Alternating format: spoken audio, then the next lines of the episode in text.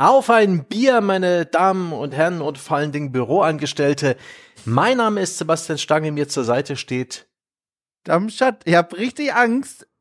was jetzt Wieso? passiert, weil du im Vorfeld schon angekündigt hast, du hast einen wahnsinnigen Gag vorbereitet, passend zum Thema heute. Ich ja. weiß nicht, was passiert. Ja, puh. Jetzt haben wir aber auch gelernt, ne, dass äh, Humor hat mit Timing zu tun. Ja. Und da kann ich jetzt nicht, nachdem du das hier so angedeutet hast, direkt den Gag auf den Tisch legen. Dann nee. werde ich den wahrscheinlich noch ein bisschen warten lassen. Das, und zuallererst, ja, ja, bevor wir hier über das Stanley Parable Ultra Deluxe sprechen, sprechen wir ganz, wie es äh, die Tradition verlangt, über Bier. Ja. Also, wo soll ich anfangen? Äh, vielleicht hier. Ich habe ganz im Sinne des heutigen Gesprächs eine Entscheidung getroffen, die ich dann tatsächlich bereut habe. Und zwar manchmal gibt es ja, ne, diese Tage, ja, das wird eine richtig anstrengende Folge, ich habe das schon befürchtet. Äh, manchmal gibt es ja diese Tage, ne, da läuft alles gut, man weiß gar nicht, wie einem geschieht und dann denkt man sich, oder ich dachte mir zumindest, Mensch, das belohne ich heute mal mit einem kleinen Gösser. Und dann habe ich einfach zur Mittagsstunde, so ne, zwischen der Arbeit, einfach mal ein kleines äh, Gösser in die Kiemen reingeschoben mhm. Und dann aber gemerkt, ich war noch nicht bereit. Der Tag war noch zu früh, mein Körper war noch nicht ganz auf der Spur dafür. Hm. Und mir ging es nicht so gut damit. Mir wurde ein bisschen schlecht, ich wurde ein bisschen äh, müde, ich wollte eigentlich ins Bett gehen. Und dann habe ich sofort umgeschwungen zu meinem jetzigen Getränk, bei dem ich jetzt gelandet bin, das aber nicht minder schlecht ist. Und zwar ein Tee, und zwar ein ganz besonderer, nämlich italienische Limone. Süß bis fruchtig, zieht seit fünf bis acht Minuten, befindet mm. sich seit zwölf Minuten der Beutel in dem äh, Wasser. Äh, eine impulsive Ladung, ich bin bereit. Was ist denn eigentlich eine Limone? Ist es eine Mischung aus Zitrone und Limette? Limone ist, wenn du Zitrone verkaufen willst, aber noch zwei Euro mehr aufs Preisschild schlagen möchtest. Dann schreibst du Limone drauf. sehr, sehr gut. Ja. Sehr gut. Ja, schade. Dann, dann werde ich hier die Flagge des Biers hochhalten, Bitte. nachdem ich auch öfters mal auf den Alkohol verzichtete, ist heute ein guter Zeitpunkt. Ich habe, ähm, ich war produktiv. Ne? Ich habe das Stanley Parable äh, Ultra Deluxe, ich glaube, inzwischen vollständig gesehen. Bin mir nicht ganz sicher. Warum ich mir da nicht sicher sein kann, darüber reden wir etwas später im Podcast. Und ich reiß mir jetzt mein Belohnungsbier auf, ja. Mit einem Feuerzeug, wie sich das gehört. Oh. Zack. ah, ein Huppendorfer. Ein Huppendorfer aus, also aus Huppendorf. Und das ist so eine schöne, kleine Brauerei, ähm, die auch sehr, sehr, sehr sich zu besuchen lohnt. Die haben eine fantastische, simple, bodenständige Küche. Ich glaube, Vegetarier haben dort keinen Spaß, aber wer Bier mag und irgendwie Bratwürste und solches Zeug und das ist ein sehr süffiges, bisschen malziges Bier. Mir schmeckt das nicht immer, aber ich habe gerade irgendwie meinen mein, mein Huppendorfer Appetit mm. in mir mm. entdeckt in den letzten Tagen. Ich habe eben mal mit fliegender Hand das Huppendorfer Etikett äh, gegoogelt und muss sagen, Hammer. Jetzt, also nichts gegen die Huppendorfer, aber es wäre kein Bier, bei dem ich zugreifen würde. Und es liegt an einer Farbkombination, die ich nicht mit was Positivem verbinde. Und zwar ähm, Rot auf Weiß. Mhm. Das ist für mich gerade bei Getränken eine Farbkombination, die verbinde ich nicht mit starker, guter Qualität, sondern das ist so billig gesöfft. Ohne das jemals getrunken zu haben, keine Ahnung. Es ist nur eine Assoziation. Und deswegen, ich würde mir das, glaube ich, niemals freiwillig ja, holen. Ich finde, das ist ein Qualitätsmerkmal. Und das leider haben viele fränkische Brauereien inzwischen auch ihre Etiketten modernisiert. Sehr aber einfach gut. mal alte, hässliche Etiketten sind fantastisch. Und das Huppendorf ist auch so zeitlos, weil es halt so, ne, die, die, die Schrift äh, verjüngt sich nach innen hin und wird dann äh, nach außen wieder breiter. Das ist so in großer Blockschrift. Es ist so ein bisschen Brutalismus. Es passt überhaupt nicht zu den restlichen Schriftarten. Es ist, ich liebe es. Ich liebe alle alles daran. Und ich bin, ich bin gerne ein zahlender Kunde von Huppendorfer Bier. Und die äh, sind auch schlau, ne? Die machen unten das große Etikett ja. bei allen Biersorten gleich und nur oben auf der, auf, ne, auf, am, am Hals, auf mhm. dieser kleinen, äh, wie nennt man das, ne? Auf dieser, auf diesem Mini-Etikett, da oben kommt dann die Sorte drauf. Da sparen sie sich nochmal einen Cent, ne? Weil ja. sie keine äh, verschiedenen großen Etiketten haben. Ich mag richtig, wer es jetzt nicht vor Augen hat, das Huppendorfer Etikett hat unten, äh, also es ist zentral, ist ein Wappen zu sehen. Ich nehme einfach mal an von der Groß Großstadt Huppendorf. Mhm. Äh, und darunter, darunter ist ein gezeichnetes Pergamentröllchen, mhm. wie man es von so Gasthäusern auf dem Dorf kennt. Wo ja, so ein der, Banner. Genau, so ein Banner. Und in der Mitte des Banners in leuchtend giftgrün steht Bier. Und, ja. die, und dieser Schriftzug Bier, also ich, ich bin ja kein Photoshop-Experte, aber genau deswegen meine ich zu erkennen, dass da jemand mit Design gekämpft hat und das Bier nicht ganz mittig platziert ist.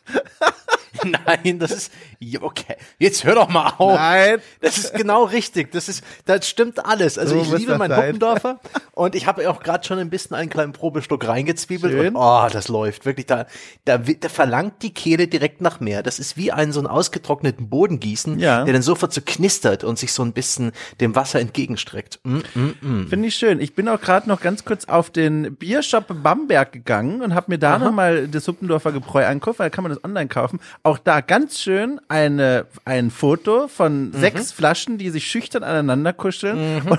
Und unten, unter, gefühlt das untere Drittel des Bildes wird eingenommen von einem harten Schriftzug, auf dem steht Foto Doppelpunkt Biershop Bamberg, damit mhm. auch niemals jemand dieses Bild klaut für irgendeine Präsentation oder so. Sehr gut. An alles wurde gedacht. Mein Gott, wo du jetzt schon wieder abgebogen bist. Da biegen wir doch mal wieder zurück, ja. setzen den Wagen zurück auf die Gleise. Stark. Heute bei Bier und Tee sprechen wir über The Stanley Parable Ultra Deluxe. Ein Spiel, erschienen am 27. April 2022 für alle Plattformen. Das heißt Switch, PlayStation, Xbox und PC zum Preis von 22 Euro. Und jetzt schon, ne? So früh im Podcast bin ich mir nicht so ganz so sicher, wie wir da jetzt weitermachen. Also vor allem, äh, wir können, also eine, der große Koloss, es ist nicht nur ein Elefant, es ist ein Koloss, der hier im Raum steht, ist vor allem einer, in meinen Augen zumindest, die Sache mit den Spoilern. Das mhm. ist so ein Spiel, wir werden gleich mal drüber sprechen, wie man sich das grob spoilerfrei vorstellen kann, aber das ist eines wieder dieser Spiele, von denen man mit Recht sagen kann, je weniger man weiß, desto geiler ist es. Also das mhm. schon mal vorneweg. Was ich vorschlagen würde, wir können zum einen auf jeden Fall erklären, erklären, was ist es eigentlich? Also wie muss man sich das vorstellen? Mhm. Wie funktioniert das? Und zum anderen, diese Ultra Deluxe Version baut ja auf dem Originalspiel, sage ich mal, auf, mhm. auf quasi Teil 1. Der erschien 2013 und da würde mich zum Beispiel interessieren, ob du das damals mitgenommen hast. Und ich glaube, die beiden Themenpunkte, die können wir abklären, bevor wir das Wohnzimmertürchen zumachen und den Leuten sagen, wer jetzt hier reinkommt, bekommt auch die Spoiler um die Ohren geklattert. Ja, also wir werden hier noch ein bisschen spoilerfrei miteinander reden und auch ja. eine Empfehlung abgeben und auch klären, für wen das was ist und auch so ein bisschen erklären, was das ist. Ja. Ja, es ist auf jeden Fall, wie, wie du schon angedeutet hast, ein, und ich will auch gar nicht zu sehr darauf eingehen, es baut auf auf The Stanley Parable. Ja. The Stanley Parable erschien 2013, ist auch schon vorher da gewesen. Es existierte ursprünglich als eine Half-Life 2 Mod. Puh, mhm. ähm, geschaffen von äh, Davy Ray, nein, nein, nein, nein, William Pug, P-U-G-H. Genau. Und es ist ein kreatives, schrulliges, kleines Ding. Im weitesten Sinne ist das Ganze einzuordnen im Genre der Walking-Simulatoren, auch wenn sich die Kreativen, die solche Spiele herstellen, immer wieder mit Händen und Füßen gegen diese Bezeichnung wehren. Es ist also eine eher narrative Geschichte. Es gibt da nicht sehr viel Gameplay im Sinne von Schießen, Physik, ja, Rollenspielelemente, sondern es geht mehr um das Erleben. Okay, weiter traue ich mir jetzt äh, nichts äh, zu sagen, aber nur so viel. Ja. Ich habe 2013 damals das Stanley Parable ähm, sehr, sehr gerne gespielt und ich bin froh, dass wir jetzt endlich mal nach all den Jahren in diesem Podcast auch einen Anlass haben, darüber zu sprechen. Vielleicht könnte man noch, ich traue es mich mal, mhm. zu Stanley Parable sagen, du hast ja schon das Genre verortet, dann kann man sich schon mal quasi vorstellen, vielleicht noch einen Satz zur Story, die, die das alles irgendwie zusammenfasst und andeutet und die gleichzeitig noch ohne Spoiler auskommt. Und zwar steht im Vordergrund Vordergrund die Hauptfigur Stanley, ein Mitarbeiter in einem Büro. Ähm, und der hat eigentlich einen ziemlich simplen Job. Ich sag einfach mal ganz vorsichtig ausgedrückt, Knöpfe drücken. Mhm. Und damit ist er auch ziemlich happy, bis eines Tages er feststellt, Moment mal, wo sind denn eigentlich alle hin? Und das ist übrigens eine Prämisse, die ich wahnsinnig spannend finde. Also so ein kleiner Kosmos, Büro und plötzlich zack, irgendwie ist was anders. Und jetzt geht das Spiel darum herauszufinden, im Grunde, wo sind denn alle hin? Was ist hier mhm. abgegangen? Und das ist die Idee von Stanley Parable. Und ihr alle da draußen hört schon, wie wir uns hier um die Vokale herumschlängeln. Alles, was ab jetzt passiert, ist quasi schon Teil der Experience, sage ich mal, mhm. der Erfahrung. Ähm, Sebastian hat es ja schon gesagt, Gameplay-technisch macht man gar nicht viel in diesem Spiel, viel rumlaufen. Aber ich sag mal so, das wahre Gameplay spielt sich im Kopf der Leute ab, die das Spiel spielen. Ne? Äh, ja. Und äh, da können wir doch eigentlich schon an dieser Stelle, und das ist ja früh normalerweise, ja. bei einem Sonntagspodcast machen wir das am Ende, ähm, eine Empfehlung aussprechen. ich, bin der, ich bin der Meinung, dass Stanley Parable von 2013, genauso wie das Stanley Parable Ultra Deluxe äh, von 2022 sind sehr gute Spiele, die ich Spielern dringend ans Herz lege. Möglichst ähm, also wirklich unbefangen, möglichst naiv zu spielen. Da wäre es auch gut, wenn ihr jetzt diese Aufnahme sofort beendet. Ne? Da haben wir uns mal hier um so einen Sonntagspodcast drumherum geschlingelt. Ne? Und wer weiß, kommt jetzt überhaupt noch was? Wisst ihr es? Ob wir jetzt weiterreden? Vielleicht schweigen wir die nächsten 90 Minuten. Aber wenn ihr tapfer seid, es wäre echt, es wäre ritterlich und gut von euch, wenn ihr es wirklich lassen würdet und einfach den Rest nicht anhören. Ihr könnt ja später dahin zurückkehren, wenn ihr selber schon gespielt habt. Das ist eigentlich die, die beste Empfehlung. Allerdings möchte ich diese Empfehlung einschränken. Weißt du schon wieso? Ja, ich find's vor allem geil, dass du den Leuten gesagt hast, schaltet ab, bevor ich noch meine Empfehlung aussprechen darf. Ne, da, danach, danach. Okay, ja also, bitte. Also, danach. also ich, ich, ich ahne was. Ich habe mir nämlich auch im Grunde, bisher laufe ich vollkommen mit dir mit, eine wahnsinnige Spielerfahrung, gerade wenn man nicht viel weiß oder gar nichts weiß. Ich habe mir aber auch zwei Einschränkungen aufgeschrieben. Vielleicht ich übernehme einfach mal kurz und nenne mhm. meine beiden Einschränkungen. Dann kannst du ja nur sagen, ob da noch was dazukommt oder auch nicht. Äh, bei mir ist es das eine, ähm, oder im Grunde ist es ehrlich gesagt nur eine Sache. Und zwar, man muss sich auf das Spiel einlassen. Es ist kein Spiel, was man früh spielt zum Wachwerden, was man so kennt, ne? Vor der Arbeit noch mal ein bisschen Stanley Parable. Es ist auch nichts, wo man sagt, so, am Samstagabend äh, zum Vorglühen noch mal eine kleine Runde oder nachts zum Heimkommen Vollsuff noch mal eine Runde Stanley Parable. Das ist ein Spiel, da setzt man sich idealerweise davor und lässt sich auch wirklich drauf ein. Und das ist eine, glaube ich, Grundanforderung, die man mitbringen muss, weil sonst funktioniert das Spiel einfach nicht. Dann kann das seine Wirkung nicht ganz entfalten. Ja, es ist ein Spiel, für die braucht, für das braucht man Muße. Ja. Das ist auch ein Spiel, wo ich glaube, das ist durchaus eins, wo ein, ein passendes alkoholisches Getränk oder auch ein anderes Rauschmittel echt hilfreich sein kann, um den Genuss zu erhöhen. Ich bin der Meinung, so ein, ein trockener, tief roter äh, Rotwein, ich kenne mich damit nicht so gut aus, oder vielleicht sogar irgendwie ein Long Drink oder ein schöner, rauchiger Whisky, an dem man langsam sippt, während man, und das Spiel gibt einem durchaus Pausen, man muss nicht die ganze Zeit mit Maus und Tastatur Action, Action, Action machen. Das ist ein Spiel zum Genießen. So mit, mit, mit, was ist dein Getränk? Was ist dein Getränk für das Stanley Parable Ultra Deluxe? Also ich glaube, ich würde das tatsächlich, also das klingt jetzt komisch, aber ich würde nehmen das, was du schon angesprochen hast, einen richtig geilen Rotwein. So ein Rotwein, mhm. wo du den Mund aufmachst und direkt die Herbstblätter im, mhm. im Mund spürst, so richtig erdig, wo du auch, mhm. auch direkt zehn Kilo gefühlt schwerer wirst, wenn du ihn trinkst. Das ist genau richtig. Und ich glaube, man neigt dann auch so ein bisschen vom Stuhl zu fallen, weil das nicht nur ein anstrengendes Getränk ist, sondern das Spiel wird mit dem Kopf Dinge anstellen stellen. Man, man glaubt es ja gar nicht, wenn man das noch nicht kennt. Ich übrigens habe das Spiel hier nüchtern gespielt, weil das fiel in eine Zeit, Achtung, Zeitschleife, was ja durchaus. Halt die Klappe. Okay, also Stichwort Zeitschleife, weil äh, was hier passiert ist, mein Mobile Hotspot ist mal wieder ausgefallen. Leute, Fans des Podcasts werden sich zurückerinnern.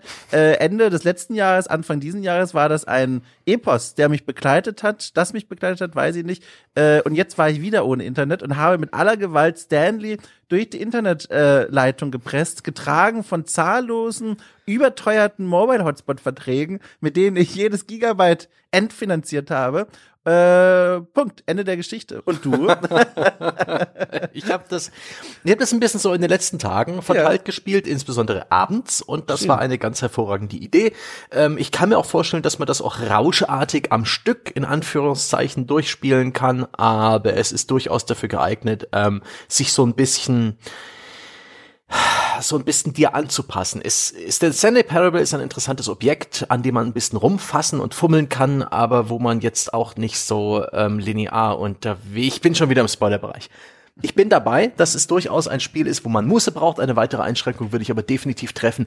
Man sollte die gesprochene englische Sprache gut genug verstehen. Ja. Definitiv. Auch durchaus, wenn man sogar noch weitergehen möchte, so ein bisschen empfänglich sein für kleinere Wortspielchen und so. Mhm. Und auch sonst, ne, ein geduldiger Mensch zu sein lohnt sich, denn die Person, die da viel zu einem sprechen wird, nimmt sich durchaus auch Zeit. So ein bisschen eine Krankheit, an der ich auch leide, äh, was mir immer wieder vorgeworfen wird, auch aus privatem Kreis, sage ich mal. Ähm, da wünscht man sich manchmal, dass man das einmal ein bisschen vorspulen könnte, Sebastian. Oder soll ich mhm. skippen sagen? Halt die Klappe. Halt die Klappe. Das wird richtig schwierig für die Menschen, das sich anzuhören. wirklich, also du. Ah. Ja, also so viel können wir hier mal andeuten. Es ist wirklich, also äh, in welcher Form man hier hören, zuhören muss, will ich jetzt auch noch gar nicht sagen, ja. aber ähm, äh, der, der, der Voice Actor ist männlich, ähm, sein Name ist äh, Kevin Brighting, britischer ja. Schauspieler, er, er, klingt ein bisschen so, falls ihr den kennt, wie äh, Jeremy Clarkson von Top Gear oder The Grand Tour. Wer diese Autosendung kennt und im Original geschaut hat, er hat einen relativ ähnlichen Dialekt, er hat eine relativ ähnliche Aussprache. Wer Jeremy Clarkson gut versteht, der wird auch äh, The Stanley Parable Ultra Deluxe oder eben auch das Original gut verstehen. Es gibt natürlich deutsche Untertitel, die sind sogar ganz okay übersetzt, aber das Spiel kann es, es funktioniert so viel besser, wenn man der englischen Sprache mächtig ist. Und diese Einschränkung möchte ich ganz, ganz dringend auf den Weg geben. Und dann vielleicht noch eine kleinere Einschränkung. Es ist vielleicht nicht das allerbeste, das allerbeste erste Videospiel meines Lebens. Also falls es hier Leute im Publikum gibt, die vielleicht bis jetzt plus zwei Videospiele gespielt haben, ja, und sich das als drittes vornehmen. Es ist vielleicht nicht so gut, es ist hier und da ein bisschen Meta, es referenziert andere Spiele, mhm. es ähm, Mehr will ich jetzt aber. Oh mein Gott. Stopp. Vielleicht noch zum Sprecher. Ich habe ganz viel denken müssen an. Ich, so stelle ich mir vor, wie David Attenborough, dieser mhm. Doku-Sprecher, vor 80 Jahren geklungen haben könnte, als er noch 40 war. So stelle ich mir das vor. So könnte er geklungen haben, also Englisch durch und durch. Mhm. Ähm, und ich bin ein bisschen enttäuscht, dass du jetzt gar nicht gelacht hast bei meinem lustigen Zahlenwitz. Äh, hast du einen lustigen Zahlenwitz Naja, gemacht? vor 80 Jahren, als er 40 war, war eine kleine Anspielung auf sein Alter. Aber okay, der ging wohl auch Lost in Translation, sag ich mal. Gut. Also. Ja, gut.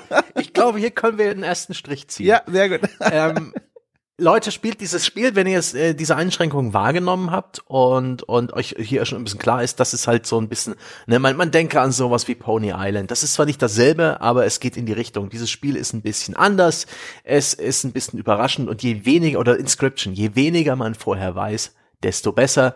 Und ich halte das für einen Klassiker, der ähm, in der in der Branche glaube ich, äh, so, so bekannt sein wird wie ein bunter Hund. Eh schon ist, seit 2013 kennen insbesondere Spieleschaffende ähm, dieses Spiel sehr gut und das wird ähm, jetzt mit Ultra Deluxe nicht anders. Ähm, und auch Hobbyphilosophen, ja, dringende Empfehlung oder Kulturwissenschaftler. So, und damit machen wir jetzt einen Strich und gehen den ersten Spoiler-Level. Jetzt den, ja, bitte. Den, den ersten Spoiler-Level, in dem wir einfach das Spiel erklären. Ja. Anhand einer Spielszene. Und das machen wir anhand des 2013er Spiels, um überhaupt keine Silbe zur Ultra Deluxe-Version zu verlieren. Es sei denn, die entgeht, entgleist hier schon wieder irgendwie äh, ne, die Kontenance, mein Freund. Na, noch sind's nur Worte, mit denen die Menschen nichts anfangen können. Deine Reaktion ordnet das schon als einen Hinweis ein. Deswegen. oh, jetzt schiebst du, jetzt schiebst du mir das ja. in die Füße. Das ist so eine, so eine dysfunktionale, ja, ja, ja. Codependency. Das äh, ist auch ein guter Punkt ja. für, für das Stanley Parable. Aber gut, wir hatten, also wir beschreiben jetzt anhand von The Stanley Parable 2013. Es ist praktisch das selbe Spiel. Die Ultra Deluxe Version ist in einer anderen Engine gestaltet, um eben ähm, auch auf allen Plattformen, auch auf Konsolen zu entscheiden. Ursprünglich, weil es eine Half-Life Mod ist, ist das Originalspiel in der Source Engine erschienen, nur für PC. Und jetzt wurde das auf die Unity Engine umgemodelt. Sieht aber mhm. relativ ähnlich aus wie das 2013er Spiel. Das ist vielleicht eine schöne Diskussion, die nichts gro groß spoilert. Die, die ich aber auch irgendwie ganz interessant finde. Und äh, es ist durchaus hier und da ein bisschen aufgehübscht. Es sieht ein bisschen moderner aus, die Beleuchtung ist ein bisschen besser, aber es sieht immer noch recht schlicht aus. Und es sieht immer noch so aus, als wäre es in der Source Engine. So ein Spiel aus Half-Life Assets zusammengesteckt. Man ist ja in so einer Bürowelt unterwegs, sondern so ein anonymer, etwas abgetragener Großraumbürokomplex. Und das finde ich hat auf jeden Fall eine gewisse Atmosphäre, die zeitlos gut ist.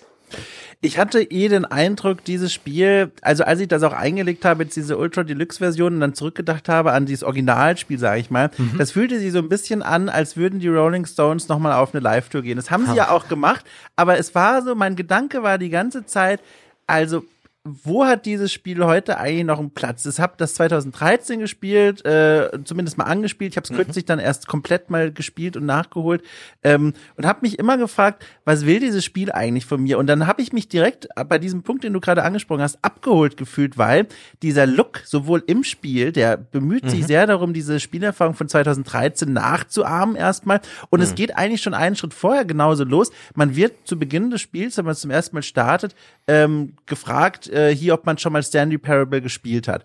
Ähm, also das von 2013. Mhm. Und die Schriftart, aus irgendeinem Grund habe ich mir das notiert, diese Schriftart, das war so auffällig, weil du stehst jetzt als Entwickler oder als Entwicklerin vor der Aufgabe, okay, welche Schriftart wähle ich, um so eine einfache Frage zu stellen, wie hast du schon mal Stanley Parable, unser Vorgängerspiel gespielt? Und sie wählen da so einen Typewriter-Font, das so aussieht wie mit der Schreibmaschine getippt. Und das hat was super, finde ich, geradliniges, so was, was irgendwie auch zeitloses und was fast schon bürokratisches. Äh, das war was Besonderes und da fühlte ich mich auch schon so ein bisschen, äh, als würde hier das Spiel sich bewusst sein. Das schleppt hier ein gewisses Erbe mit, das auch vielleicht in einer anderen Zeit der Spielekultur geboren wurde und macht das zum Thema. Während die Rolling Stones, glaube ich, bemüht sind, auf der Bühne so zu wirken, als wären wir immer noch in den 1960ern. Ha. Ich glaube, die Font ist Courier, bin mir nicht sicher. Ja. Ähm weiß auch nicht, ob ich da jetzt äh, deine Interpretation ganz folge. Und ich wollte ohnehin erstmal so ein bisschen den, den, den Nachfolger auslassen aus diesen mhm. Diskussionen hier, auch wenn wir jetzt da auch noch nichts ges gespoilert haben. Auf jeden Fall wollte ich noch kurz beschreiben, dass egal in welcher Version man spielt, es geht in so eine Bürowelt. Und die ist auch sehr geprägt irgendwie von Half-Life, finde ich, weil in dieser Source Engine sind ja schließlich all diese Assets drin, also all diese Inhalte, ähm, Polygonmodelle, Texturen, Objekte, die auch in Half-Life drin sind, weswegen auch die, das erste Stanley Parable sich vor allen Dingen aus sowas wie Warenhäusern, ähm, Büroräumen, äh, vollgestellt mit Karteischränken und, und, und Arbeitsplätzen, Schreibtischen, alten Röhrenmonitoren und, und Bürostühlen zusammensetzt. Es ist eine relative optische Tristesse, hat aber auch irgendwie so, ein, so, ein, so, ein, so einen gewissen Charme, er so ein bisschen mhm. Control hat und so eine ähnliche Stimmung eingefangen, finde ich, mit so einem, mit so einem Corporate Gothic ist, ist das, wie ich diesen, wie ich diese Stimmung beschreiben würde.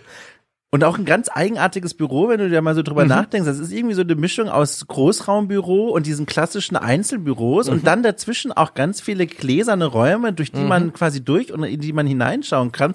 Also es ist so ein, so ein Büro-Grundriss, äh, wie wir beide, wir haben ja. ja schon mal in großen Büros und Redaktionen gearbeitet. Man fühlt sich auf eine Art irgendwie vertraut mit der Umgebung und gleichzeitig, wenn man ein bisschen drüber nachdenkt, überlegt man sich, ergibt eigentlich gar keinen Sinn, wie das hier aufgebaut ja. ist. Also letztendlich ist da auch das Element eines Labyrinths drin. Ja. Ähm, und es ist so, so ein Gefängnis auch, denn es gibt Fenster, durch die Licht scheint, aber du kannst nicht durchgucken. Es mhm. gibt Spiegel, aber du kannst die Spiegelung nicht sehen. Es ist auch ein sehr unmenschlicher Ort. Es gibt kaum Zeugnisse dafür, dass hier Menschen unterwegs waren. Hier liegen mal ein Kaffeebecher oder gibt's auch Getränkeautomaten, aber es ist, es ist kein lebendiger Ort. Hier und da mal eine Pflanze, ne, ein Farn oder sowas, aber das war's. Und äh, das ist auch ganz interessant. Ähm, ich weiß nicht, ob du die Apple TV-Serie Severance gesehen hast. Ich kenne Trailer, aber nie gesehen. Grundgütiger, die ist A sehr gut. Ich fürchte, mhm. die wird irgendwann das, äh, das Schicksal von Lost ereilen, aber die erste Staffel ist wirklich ganz hervorragend und auch diese Serie hat eben auch ein eine Büroszenario, ein Konzernszenario, das ein bisschen, ein bisschen mysteriös, ein bisschen bedrohlich, ein bisschen unmenschlich ist. Und ähm, ich, ich sehe da extrem viele Parallelen und ich finde das unglaublich spannend in diesem in diesem Labyrinth, in diesem Gefängnis aus Büro unterwegs zu sein, obwohl das in diesem Spiel ein bisschen anders läuft. Jetzt beschreiben wir mal die wir beschreiben mal, was man in The Stanley Parable 2013 macht, was da passiert. Und es ist auch nur ein sehr kleiner Stück vom Spiel und es ist auch wirklich kein schlimmer Spoiler, sondern eher so eine Hinleitung darauf, äh, was den Reiz am Spiel ausmacht. Es geht um Stanley und ein Erzähler, es läuft ein Video, der ähm, äh, dieser britische Erzähler erzählt, äh, dass hier die Geschichte von Stanley ist. Stanley sitzt an seinem PC und drückt Tasten. Und äh, auf dem Bildschirm erscheint, welche Taste er wie lange drücken soll. Und genau das tut er dann. Und das macht er immer schon. Und jeden Tag geht er auf Arbeit und tut genau das. Und Stanley ist glücklich. Er liebt diesen Job. Er kann sich gar nichts anderes vorstellen, bis eben eines Tages es passiert, dass er auf seinem Bildschirm keine Befehle mehr erteilen, die ihm sagen, was zu tun ist. Und er stellt dann auch fest, das Büro ist leer. Und wir, ähm, er ist Angestellter Nummer 427, ganz witzig, deswegen ist es auch am 4., äh, am 27.04. erschienen, in amerikanischer Schreibweise ist es auch ähm, Stanleys Angestelltennummer und in seinem Büro mit der Nummer 427, die auch an seinem Schreibtisch angebracht ist, da beginnen wir das Spiel, da übernehmen wir die Steuerung. Das Ganze ist ein Ego-Spiel. Wir steuern aus der Ego-Perspektive, wir haben keinen Körper, wenn wir die Kamera nach unten bewegen, sehen wir keine Füße oder sowas und dann begeben wir uns in ja, auf die Suche nach, nach dem, was los ist. Und der Sprecher, diese britische Stimme, erzählt das, dass Stanley jetzt sich etwa auf die Suche nach seinen Mitarbeitern macht und dass er sich gar nicht vorstellen kann, was passiert ist.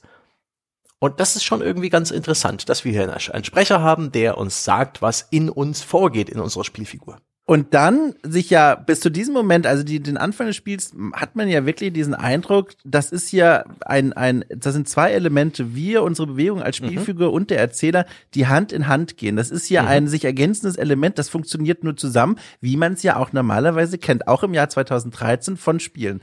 Mhm. Und dann kommt es ja äh, immer wieder und vor allem zum ersten Mal zu einer Situation, in der äh, die Figur oder in einen Raum kommt, wo zwei Türen von abgehen. Zwei offene Türen, eine führt quasi nach links und eine führt nach rechts.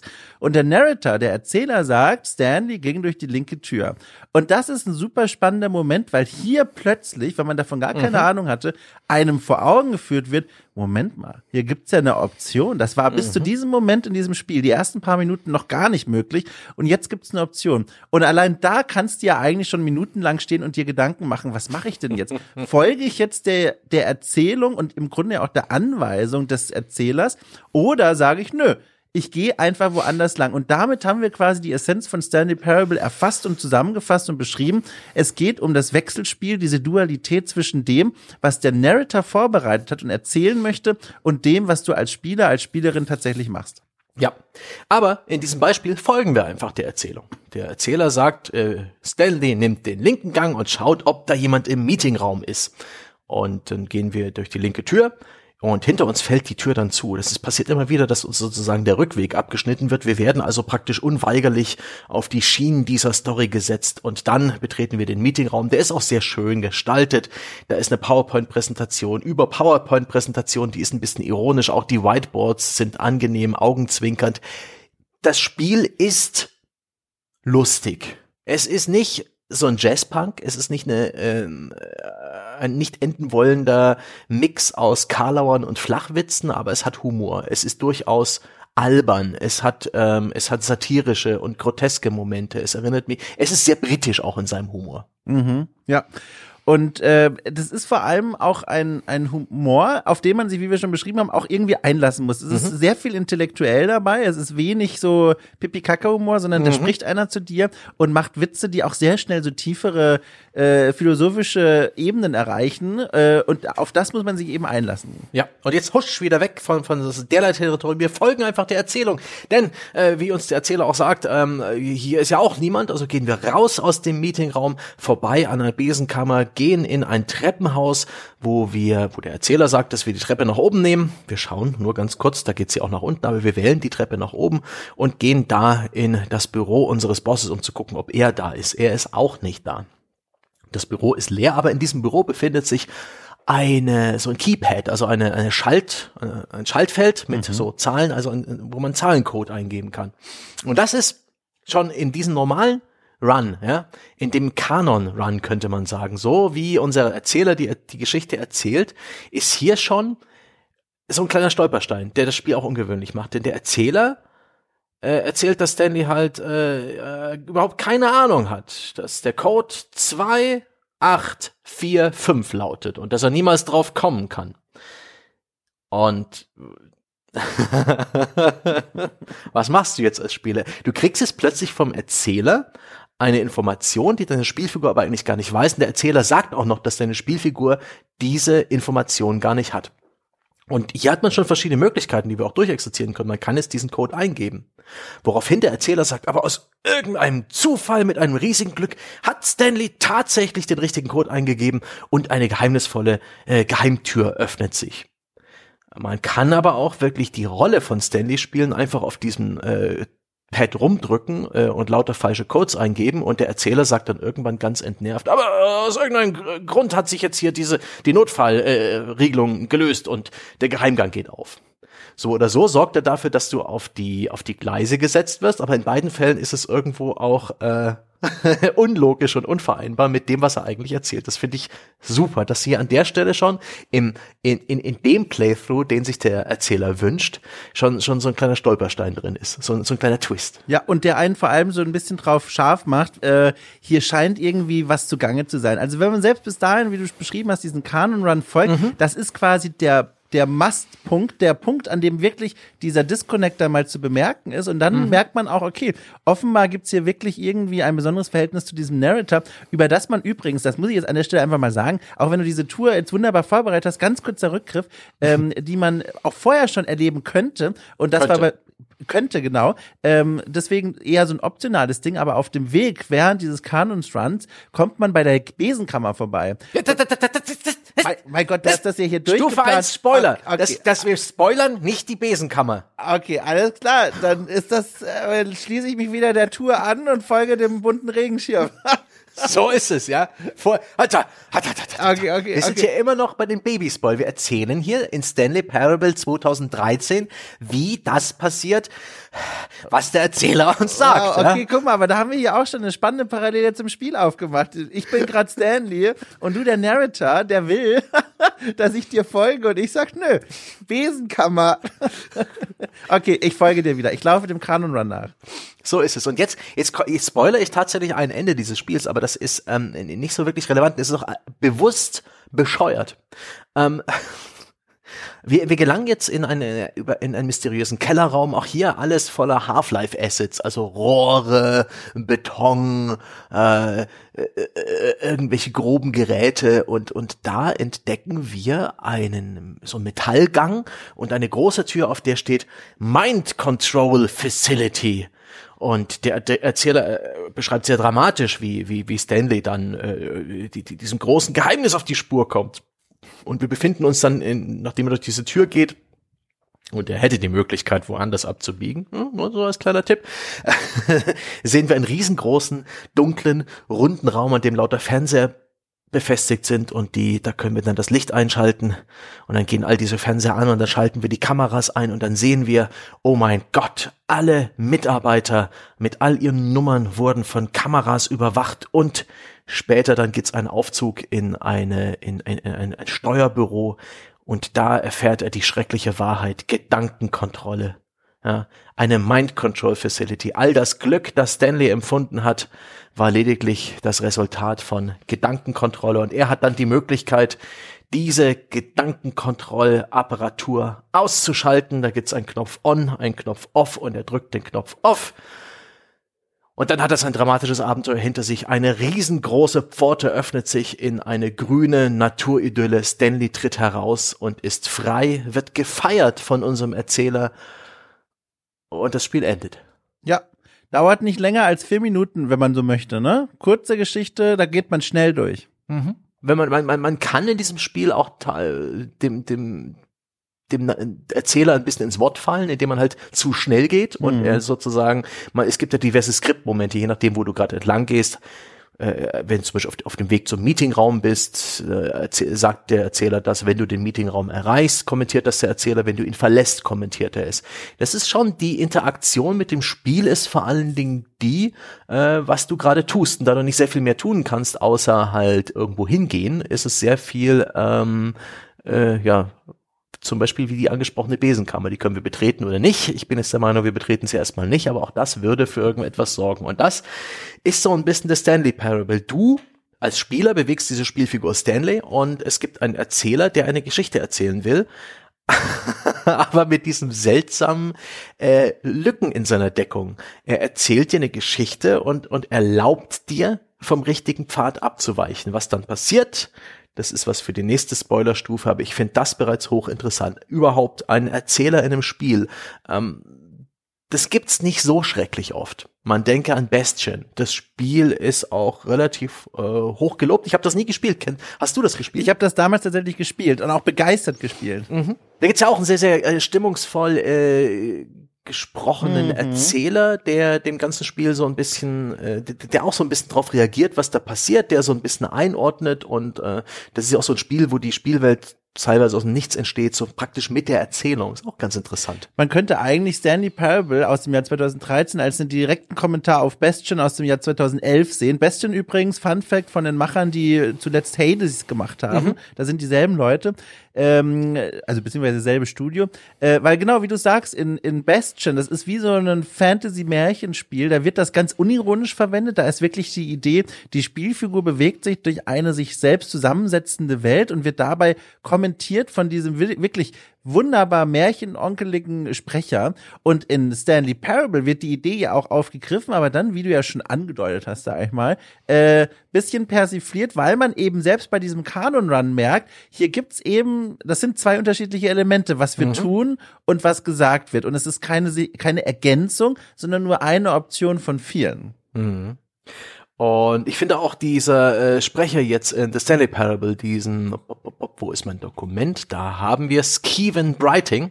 Der hat doch ein fantastisches Organ. Er hat äh, eine Stimme, mit der er auch wirklich wie ein Instrument spielen kann. Der hat noch ein re gewaltiges Repertoire an, an Geräuschen, die er erzeugen kann. Mhm. Und er actet auch sehr viel mehr, als ich es als ich's von einem normalen Sprecher irgendwo erwarten würde. Er erinnert mich in, in dieser Form ein bisschen an den Sprecher aus ähm, Darkest Dungeon, der eben auch ein Stück weit oh. overacted, um eben die emotionale Wucht, in dem, Sp in dem Fall die Verzweiflung und den Horror von Darkest Dungeon äh, mit zu transportieren. Ruin has come. das ist einer der besten Zitate aus Darkest Dungeon. Fantastisch. Und da bin ich auch ganz bei dir. Der spielt viel mit seiner Stimme.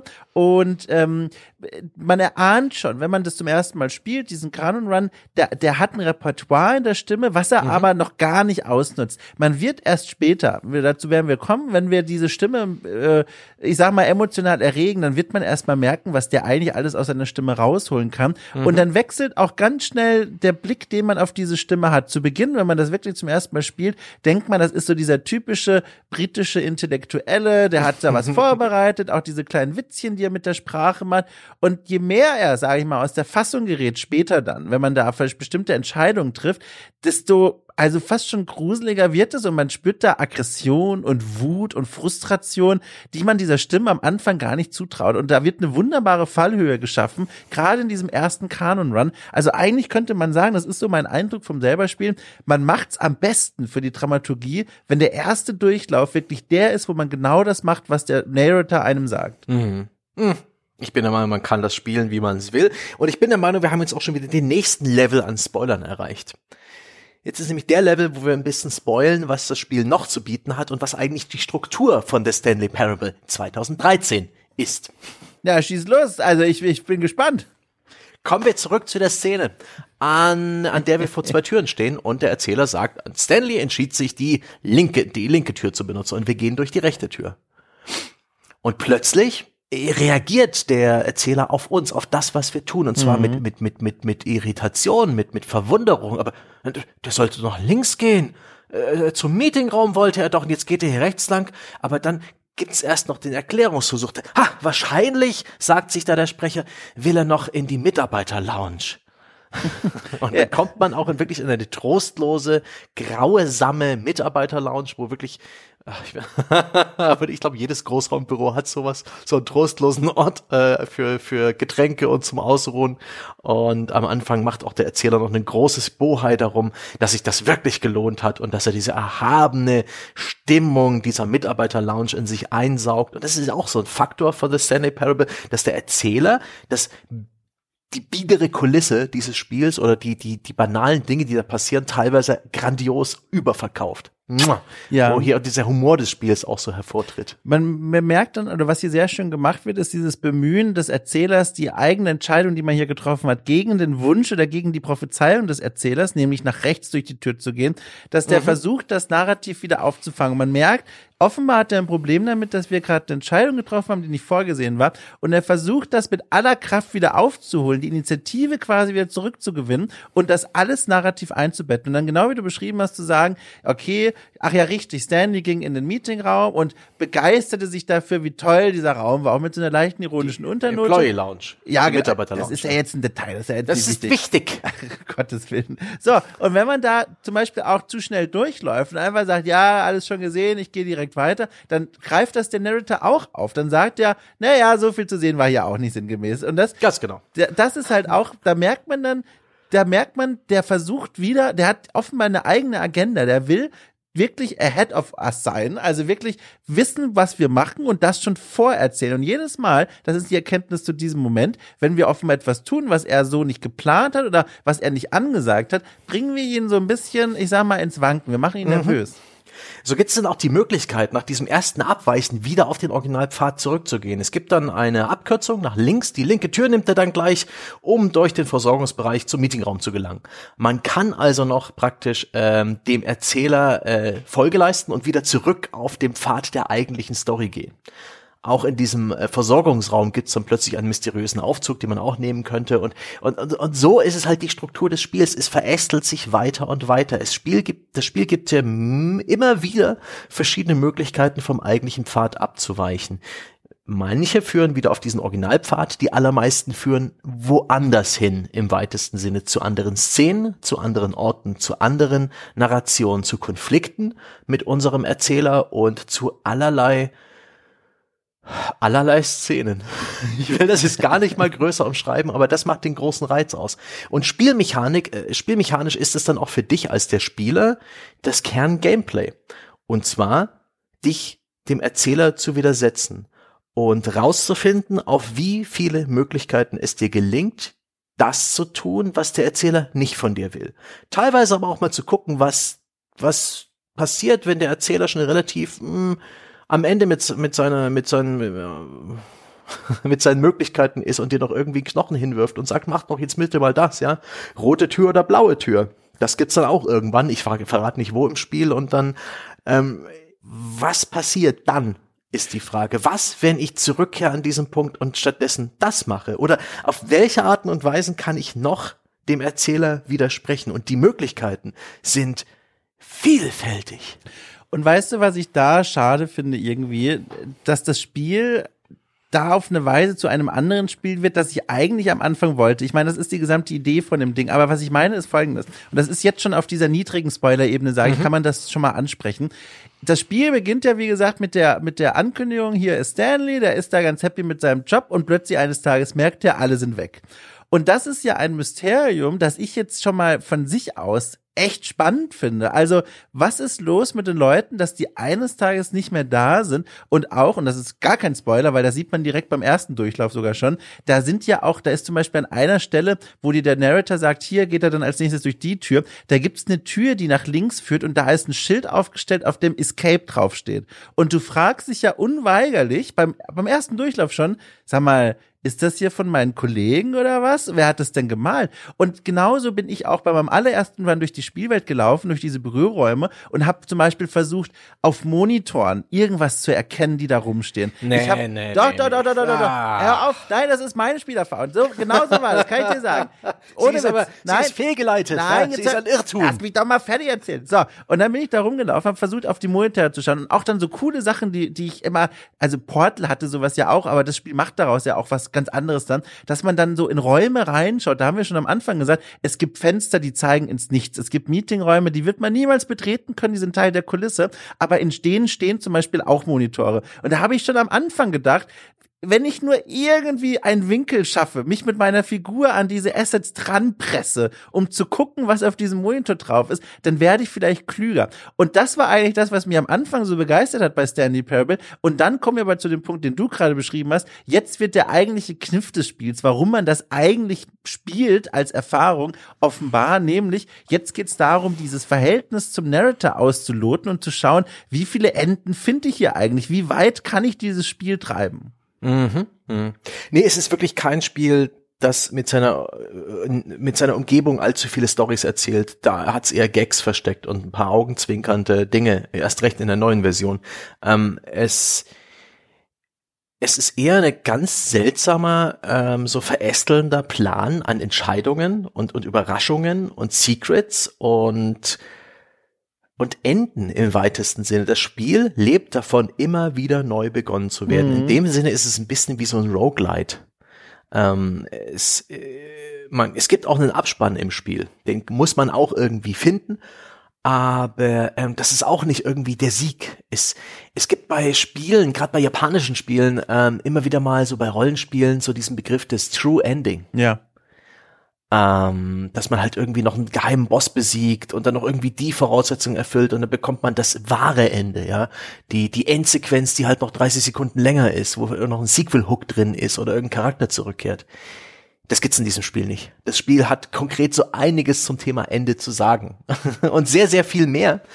Und das ist auch der große, ich finde die große Qualität des Spiels zu eigentlich eher grundlegenden äh, kulturellen, philosophischen und spieldesignerischen Fragen hast du eigentlich eine freie Entscheidung im Spiel. Äh, was ist eigentlich äh, Entscheidung? und, und immer wieder werden diese Enden teilweise auch schon im 2013er Original ein Stück weit harter Tobak. Da werden, ähm, wie soll ich das beschreiben? Sie sind manchmal relativ ernst. Es ist die Beziehung zwischen uns und dem Erzähler wird auf eine Art und Weise intim ähm, und, und persönlich und, und emotional wie man das jetzt vielleicht auf die Schnelle nicht von so einem lustigen Spiel erwartet, wie sie es am Anfang verkauft. Das Spiel ist halt vor allem, das merkt man dann auch relativ früh, kein Spiel, wie ich es ja auch eben auch schon versucht habe zu beschreiben, mhm. das sich dreht um ein ein Detektivspiel in einem Büro, sondern im Grunde ist das Spiel ein Duell gegen den Erzähler. Man ja. guckt, wie kann ich ihn ausloten, wie kriege ich ihn außer, außer, außer Kontrolle, wie finde ich die, alle möglichen Enden des mhm. Spiels. Und man wird ja angetrieben zum einen von so einem, vielleicht von so einem Trotzkopf, dass man denkt so, mhm. naja, dir zeige ich es aber. Und zum anderen aber auch von natürlich von der Neugier. Man will ja immer wissen,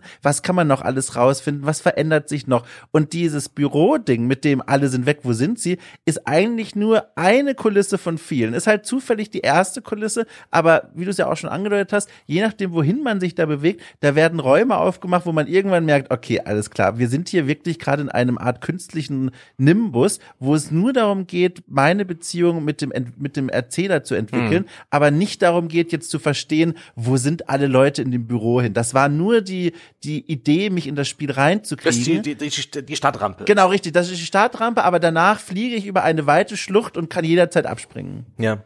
Und ich finde das so faszinierend, was das Spiel für, für, für symbolhafte kleine Szenarien aufbaut. Da gibt's diesen, diesen Raum mit den zwei Türen. Diesen mhm. kreisförmigen, kennst du den? Ja, ja, ja, ja. Ja, wo der, der Erzähler auch sagt, das ist jetzt unglaublich wichtig, welche Tür man wählt. Und wir sollen dann auch, der sagt uns im Kreis gehen und ein bisschen über diese Entscheidung nachdenken.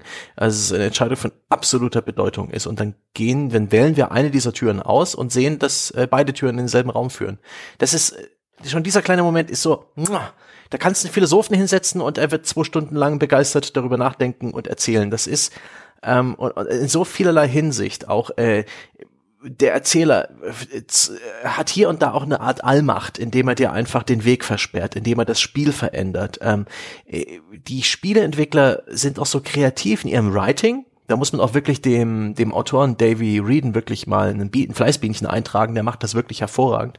Also zum einen extrem kreativ, was überhaupt alles passieren kann und auch inwiefern die Spielmechanik im, im weitesten Sinne da ein bisschen betroffen ist. Also wie auch Erlebtes geremixed wird auf un äh, vorhergesehene Art und Weise, wie manchmal ein Neustart des Spiels gar kein Neustart ist, aber man merkt es gar nicht erst und so weiter und so fort.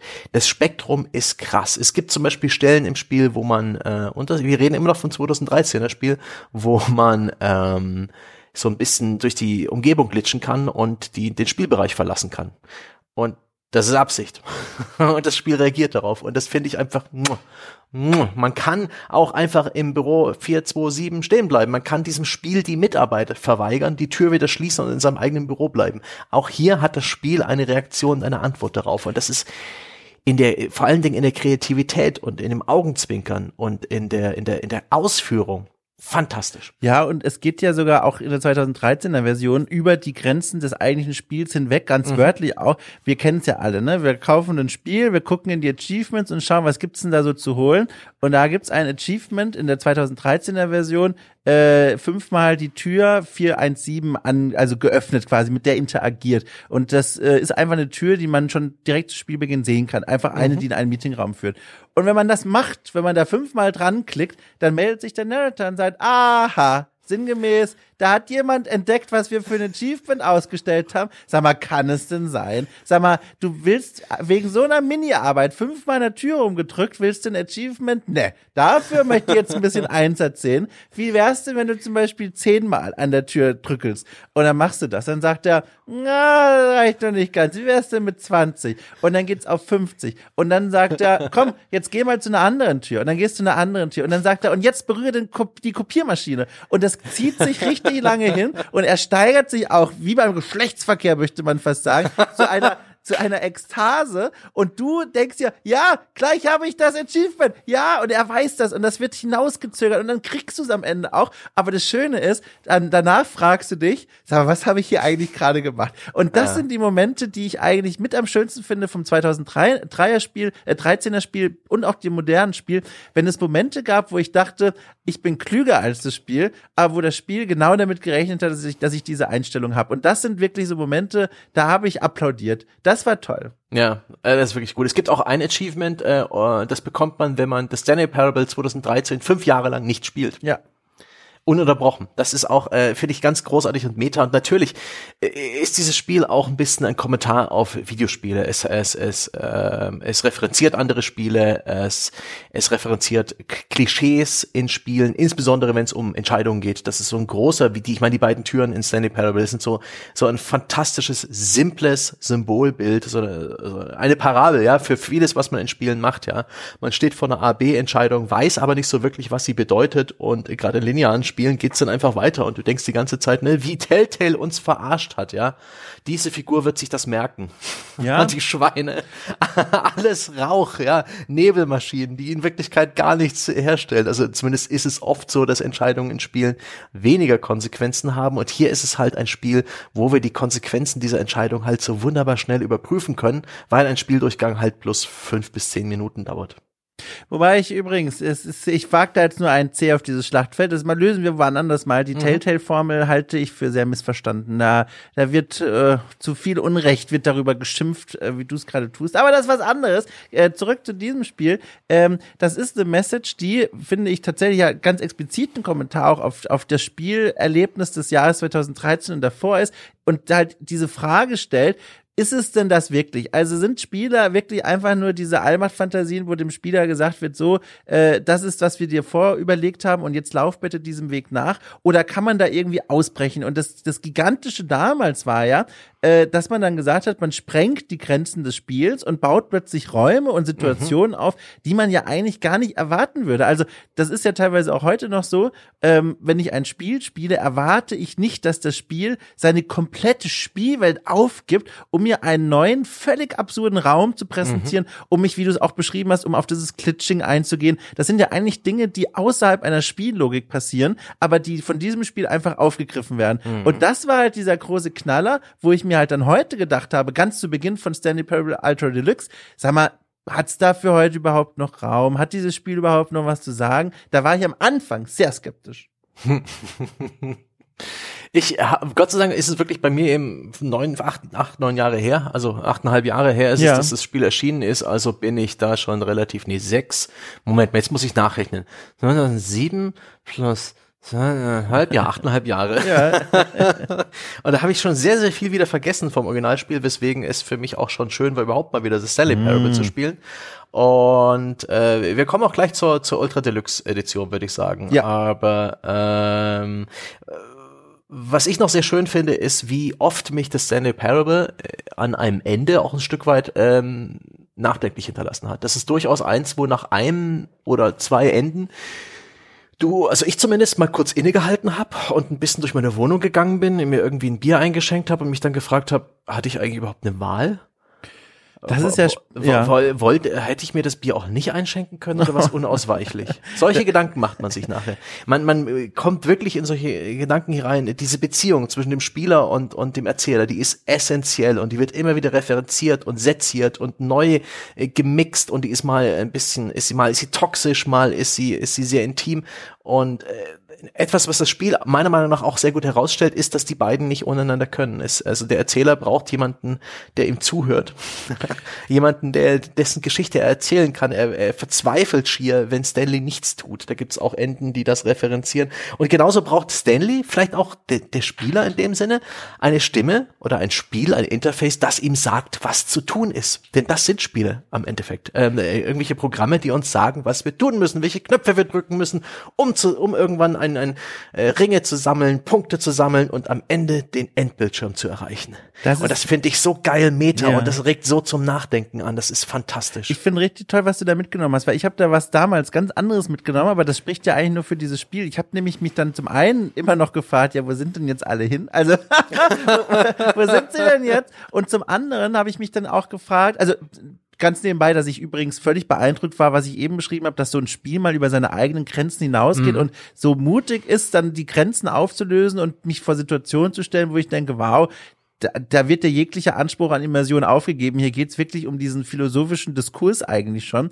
Aber dann habe ich mich vor allem gefragt noch, wer ist denn jetzt eigentlich Stanley? Also aus dieser Spielweltlogik heraus, ist das jetzt wirklich einfach nur unser Avatar oder gibt es irgendwo diesen Stanley wirklich? Weil eines der Enden, das, das endet ja also unglaublich brutal, wenn man möchte, mit dem Selbstmord von Stanley und das wird von dem, von der Figur, von der Geschichte auch dann so aufgegriffen und verarbeitet. Und, mhm. und das ist was, wo ich mir dann denke, okay, wenn Stanley das kann, ist er also gibt es ihn nicht doch? Und das war, was ich mich viel gefragt habe. Also ist diese Geschichte von Stanley jetzt wirklich einfach nur eine Bühne, auf der ich als Dom-Shot mit dem Narrator mich unterhalte? Oder hat Stanley hier noch irgendeine Rolle zu spielen? Und das fand ich wahnsinnig spannend, einfach nur drüber nachzudenken. Ja, das ist auch etwas, was das Spiel durchaus anspricht. Ja. Äh, denn ab und zu äh, ist, äh, spricht der Erzähler ja auch nicht den Spieler an. Ja. In der Regel aber eher mit Stanley.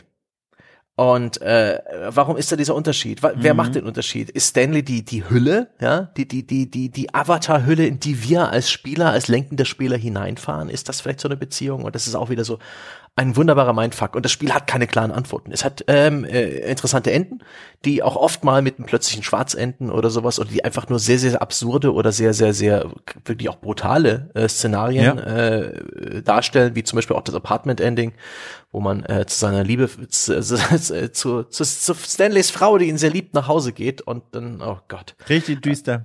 ja, also wirklich, es ist oftmals richtig schwarzhumorig, richtig düster. Der, das Selbstmordende hat mich, ich glaube, ich bin sensibler geworden, äh, 2022 ein bisschen mehr schockiert als mhm. äh, 2013.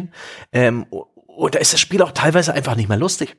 Mhm. Da ist das Spiel einfach nur sehr ernst und, und irgendwie roh und ähm, es ist abgefahren. Die Beziehung, die ich ähm, als Spieler zum Erzähler von The Stanley Parable 2013 und auch Ultra Deluxe äh, habe, die ist um Vielfaches intensiver und krasser als die Beziehung zu irgendeinem anderen Menschen. Und ich glaube, ich hätte auch irgendwie, ich weiß nicht, ob ich Bock drauf hätte mit, mit einer Person, die dermaßen in, intensiv ist, die mich auch gaslightet, die mir äh, Dinge in, in, in den, also Worte in den Mund legt oder mein, mein Handeln beurteilt, verurteilt. Ich glaube, das würde ich nicht packen. Das ist schon äh, eine extreme Beziehung, die der Erzähler uns und wir als Spieler da zusammen haben. Und dazu muss man sagen, dass wir halt wortlos einfach nur mit ihm interagieren, indem wir halt Folge leisten oder uns eben trotzig äh, seinen äh, Anweisungen verwehren. Aber das ist krass. Voll. Es ist auch, finde ich, wirklich nur so beiläufig ein lustiges Spiel. Also auch schon mhm. damals gewesen. Da klar, es ist natürlich lustig, wenn du merkst, diese Figur, dieser Erzähler gerät außer Kontrolle und verliert die,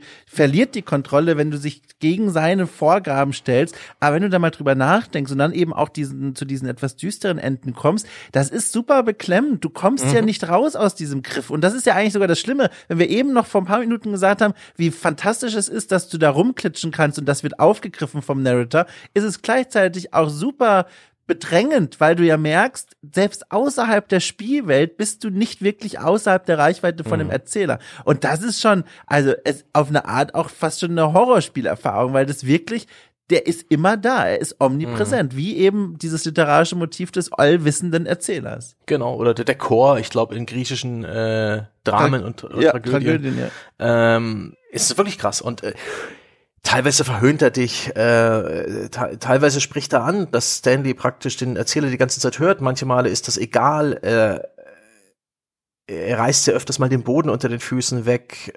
Du kannst ihn in Momente der Verzweiflung bringen, aber auch dann wird dir irgendwie klar, hast du jetzt irgendwas erreicht? Das mhm. ist echt.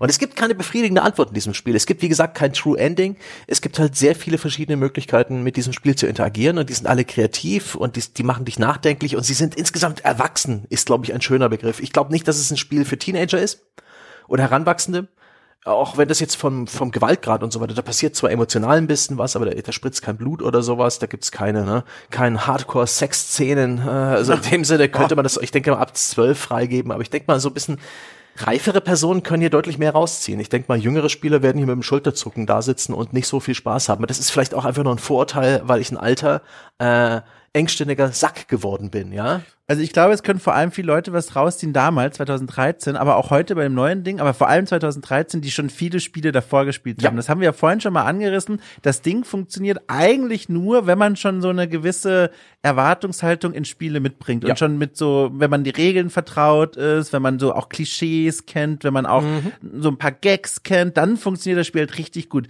Ironischerweise dann eben, wenn du jemanden davor setzt, der noch nie ein Spiel gespielt hat und sagst, guck mal hier, das ist hier das What Remains of Edith 5 von 2013. Mhm. Das wird dich für Videospiele als Medium begeistern. Ich glaube, da wird vieles nicht funktionieren. Yep, yep, yep, yep. Ja. So ist es. Und jetzt würde ich sagen, kommen wir endlich mal zum Thema unseres Podcasts. Nach einer Stunde Redezeit Geil. ungefähr reden wir über The Stanley Parable Ultra Deluxe. Und merkst du, ah, ich habe ich, ich hab eine Requisite dabei. Ey, darf ich sagen, was es für eine ist? Nein.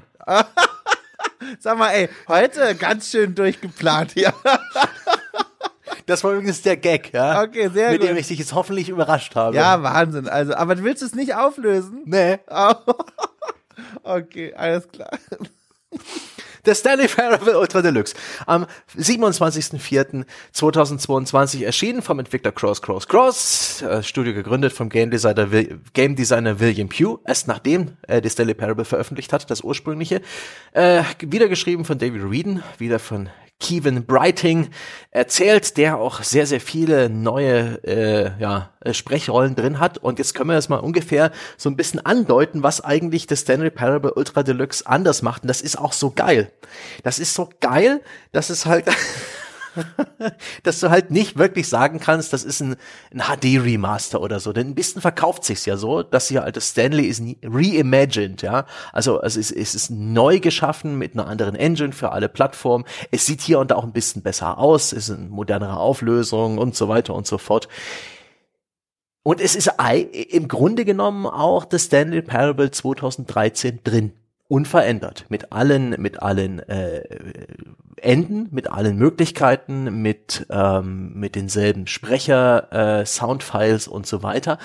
Aber gleichzeitig ist auch sehr viel mehr drin und die Art und Weise, wie dieses sehr viel mehr da reingebracht wurde, ist, äh, ist schon irgendwie, es ist schon irgendwie sehr gut. ich muss sagen, das hat mich, also dieser Clou, überhaupt die, ich glaube, die, die große Frage, wenn du ins, die, die Ultra Deluxe Version reingehst, als jemand, der Stan, der Stanley Parable gespielt hat, die große Frage ist, ja, und, und, und jetzt? Wie, was, was genau? Und das Spiel beantwortet es auf eine wunderbar augenzwinkerte Art und Weise, die ich sehr liebe, die ich wirklich umarme. Ja, also es gibt da so zwei Richtungen, in die das Spiel gelaufen ist. Die eine, das ist so die, die ist so ein bisschen für Fans. Da gibt es so, mhm. ich sag mal, Orte in der Welt, wenn man die besucht und noch vom 2013 das Spiel kennt, da gibt's jetzt nochmal Bezüge drauf. Da merkt mhm. man, ach guck mal, die wissen schon, wie die Leute das damals gespielt haben.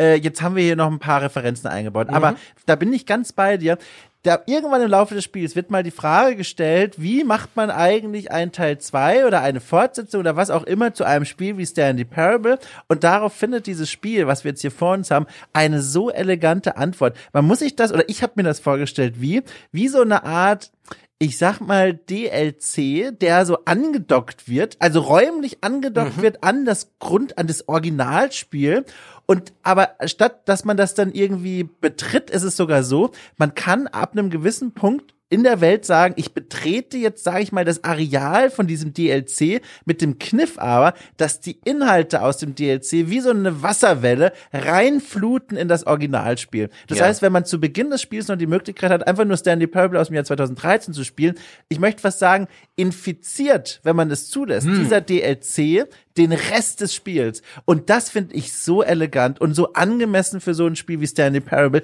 Das hat mir richtig gut gefallen. Ja, Ich finde das wirklich gut, dass das Spiel dann auch wirklich eine eigentlich ein bisschen alberne, aber tatsächlich elegante Möglichkeit findet, ähm, ganz intuitiv ohne dass du irgendwie, äh, dass irgendwas aufploppt oder äh, du gefragt wirst, willst du den DLC-Inhalt haben oder mhm. nicht, ganz intuitiv dir die Möglichkeit gibt, Stanley Parable Ultra Deluxe weitestgehend, nicht vollständig, aber weitestgehend so wie das Originalspiel zu spielen oder anders zu spielen.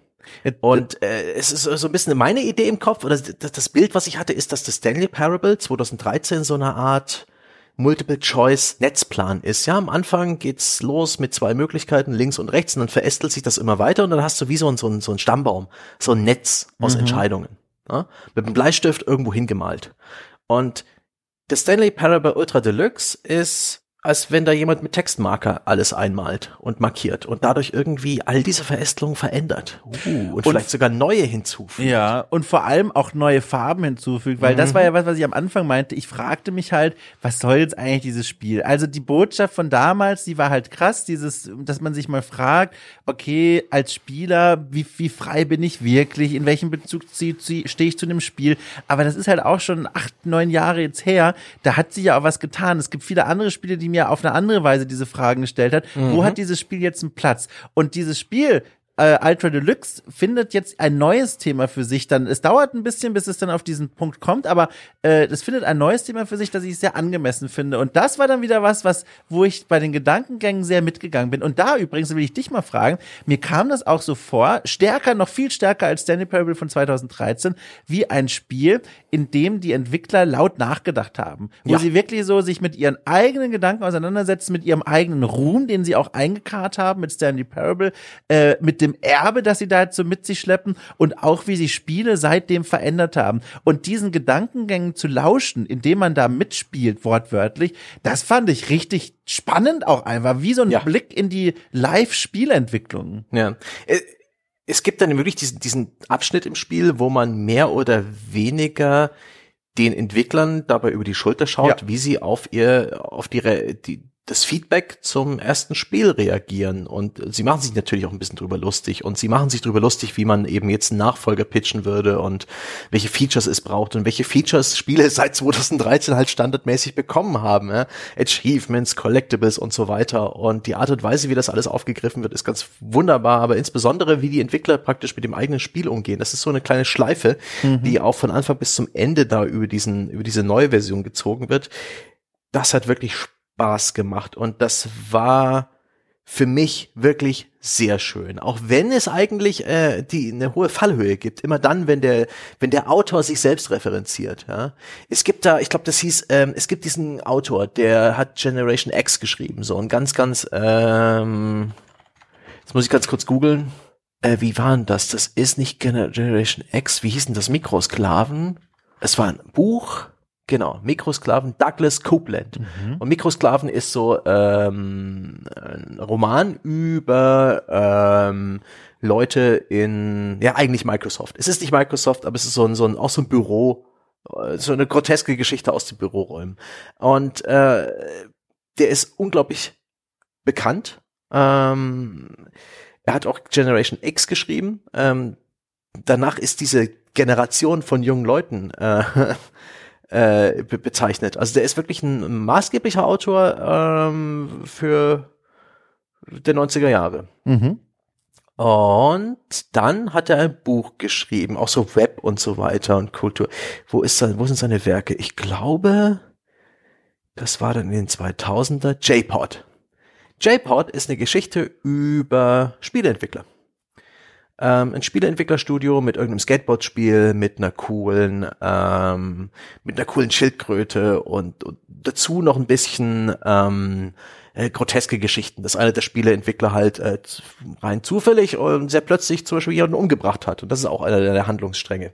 Und das Ganze ist so ein bisschen eine absurde Geschichte. Sie ist, hat sehr viel Tempo und sie hat so ein bisschen Humor. Und im letzten Drittel bringt sich der Autor selbst in das Buch rein. Mhm. Und es ist entsetzlich. Echt? Er hielt das wahrscheinlich für eine gute Idee, aber das ja. ist entsetzt. Das kann man sich nicht antun. Du fremdschämst dich regelrecht. Was für eine Hybris, ja? Welche Selbstüberschätzung sich als Autor, als Person, ja, die in dieser Welt des Buchs existiert. Er hat in dieser Welt, äh, ist er einfach derselbe Mensch und, und, und er hilft dann diesem Spiel. Das ist grausam. Das ist furchtbar. Und das Spiel macht dasselbe. Äh, in einer gewissen Form es referenziert sich selbst, es ist sich selber sehr bewusst darüber, ähm, dass, äh, dass die 2013er Version so und so angekommen ist. Äh, es, es ist sich sehr bewusst darüber, dass ähm, äh, die Entwickler durchaus lange darüber nachdenken mussten, wie man äh, äh, das Spiel neu machen kann, wie man es vielleicht neu releasen kann, inwiefern man da neues Zeug reinbringt, ob man das als Sequel, Remake, äh, HD Remaster nennt oder oder wie auch immer. Und es funktioniert halt. Und das ja. ist echt krass. Da wurden auch Dinge, mir Szenen gezeigt, die ich so in dem Spiel eh noch nicht gesehen habe, aber dann auch so einfach waren und mir auch gerade jetzt als jemand, der beruflich mit Spielen arbeitet, äh, zu denken gegeben hat. Und zwar, wenn sie dann eben mal ganz konkret sagen, so, so, wir blicken mal zurück, wie geil die Leute damals Danny Parable fanden. Und da wird man auch durchgesteuert durch eine Art, also Museum oder wo mhm. Erinnerungsstücke gesammelt sind. Ähm, äh, Awards ausgestellt werden, die sie tatsächlich bekommen haben. Manche ganz kurz, auch, ja. ganz kurz, dann machen wir hier gleich ähm, die die die große Spoilerkiste auf, oh, okay. denn wir sind jetzt dabei wirklich äh, das komplette Spiel zu spoilern. Ähm, jetzt ist wirklich dann auch alle. Dachte, alle, das alle haben wir schon längst. ich hatte eigentlich auf meinem auf meinem Zettel, das habe ich vielleicht nicht dir gegenüber gut genug kommuniziert, noch die letzte Spoilerstufe. Alles geht, ja. oh Vorbereitet und deswegen deswegen jetzt die letzte Warnung. Ähm, wenn ihr es jetzt noch nicht mitbekommen habt, ja, äh, holt euch das Spiel. Ähm, wenn ihr nicht wollt, bitte dann hört weiter. Und ich hoffe, jetzt sind nur noch Leute an Bord, die das Spiel schon kennen, gespielt haben und einfach mit uns zusammen ein bisschen schwärmen wollen. Und vielleicht auch Kritik üben. Das ist doof, dass ich das jetzt, habe ich am Anfang verpasst einfach. Ähm, aber es gibt äh, zwei Stellen, an denen ich Probleme hatte und über die möchte ich mich auch noch auskotzen. Einfach auch, um vielleicht die Länge dieses Podcasts ein bisschen in die Höhe zu treiben. Salü. Also, was wolltest du noch mal sagen? Okay, also. ich erzählte von einem Punkt, wo ähm, die, die Entwickler ganz äh, stark Bezug darauf nehmen, wie damals das Spiel hochgelobt wurde, das mhm. Original Sandy Parable. Und da stellen sie zwei Reviews aus. Und zwar auf so eine Art, wo du schon merkst, naja, sie machen sich auch so ein bisschen drüber lustig. Mhm. Da wird, ich glaube, GameSpot ist es, ähm, ein Review gezeigt und wirklich, man kann es im Spiel quasi anschauen. Wie ein Gemälde wird es dort präsentiert. Ähm, und dieses Review, und das sage ich jetzt einfach als jemand, der beruflich quasi sowas macht, es es ist auch ein bisschen fremdschämig. Man steht da davor und denkt sich, mein Gott, machen die ein Geschiss um dieses Spiel? Weil in dem Sinne, weil der Text sagt im Grunde das, also das Review sagt von damals, ähm, übrigens irgendwie 95 Punkte oder sowas oder, oder 10 Punkte, eben eine Höchstbewertung. Die sagen in dem Review damals, also Stanley Parable, dafür gibt's keine Worte. Man muss es spielen und wenn man es äh, besprechen will, dann wird man dem ohnehin nicht gerecht. Deswegen, Leute, hier endet dieser Text.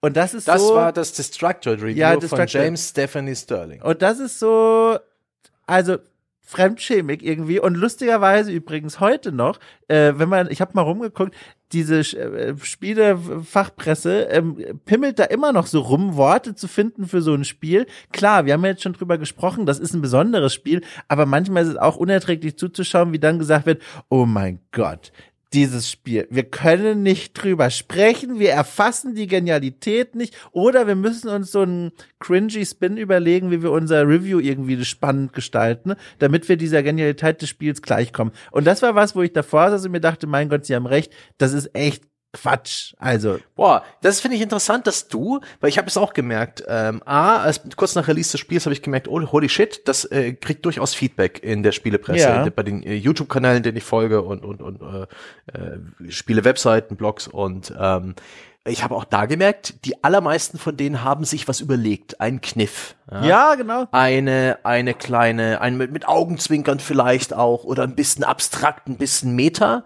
vielleicht auch ein bisschen, ne, ein bisschen kryptisch, um über dieses Spiel zu reden, ohne über dieses Spiel zu reden. Ja. Und das findest du Fremdschämig? naja, je nachdem, wie man es macht. Das Problem, was ich daran sehe, ist halt vor allem folgendes. Man hat da jetzt mal so ein geiles Spiel, dass man so richtig mal auseinandernehmen kann, analysieren kann, aber eben auch als Rampe nutzen kann, um eigene Dinge über dieses Medium zu sagen. Aber was die meisten damit dann machen, ist, oh mein Gott, ich verbeuge mich, ich versuche noch selbst einen Gag aus dieser Richtung zu machen und mehr will ich über dieses Spiel nicht erzählen, spielt es selbst. Das haben wir im Grunde ganz am Anfang ja auch gemacht, aber danach kommen eben noch eineinhalb Stunden Podcast, aber viele Reviews und Texte und Gedanken dazu bleiben da eben stehen und sagen einfach nur voller Gänsehaut geschüttelt, mein Gott, ich habe sowas noch nie in meinem Leben gesehen. aber das, das ist doch jetzt, ich, ich finde ein Stück weit doch auch, ah, es ist so schwierig.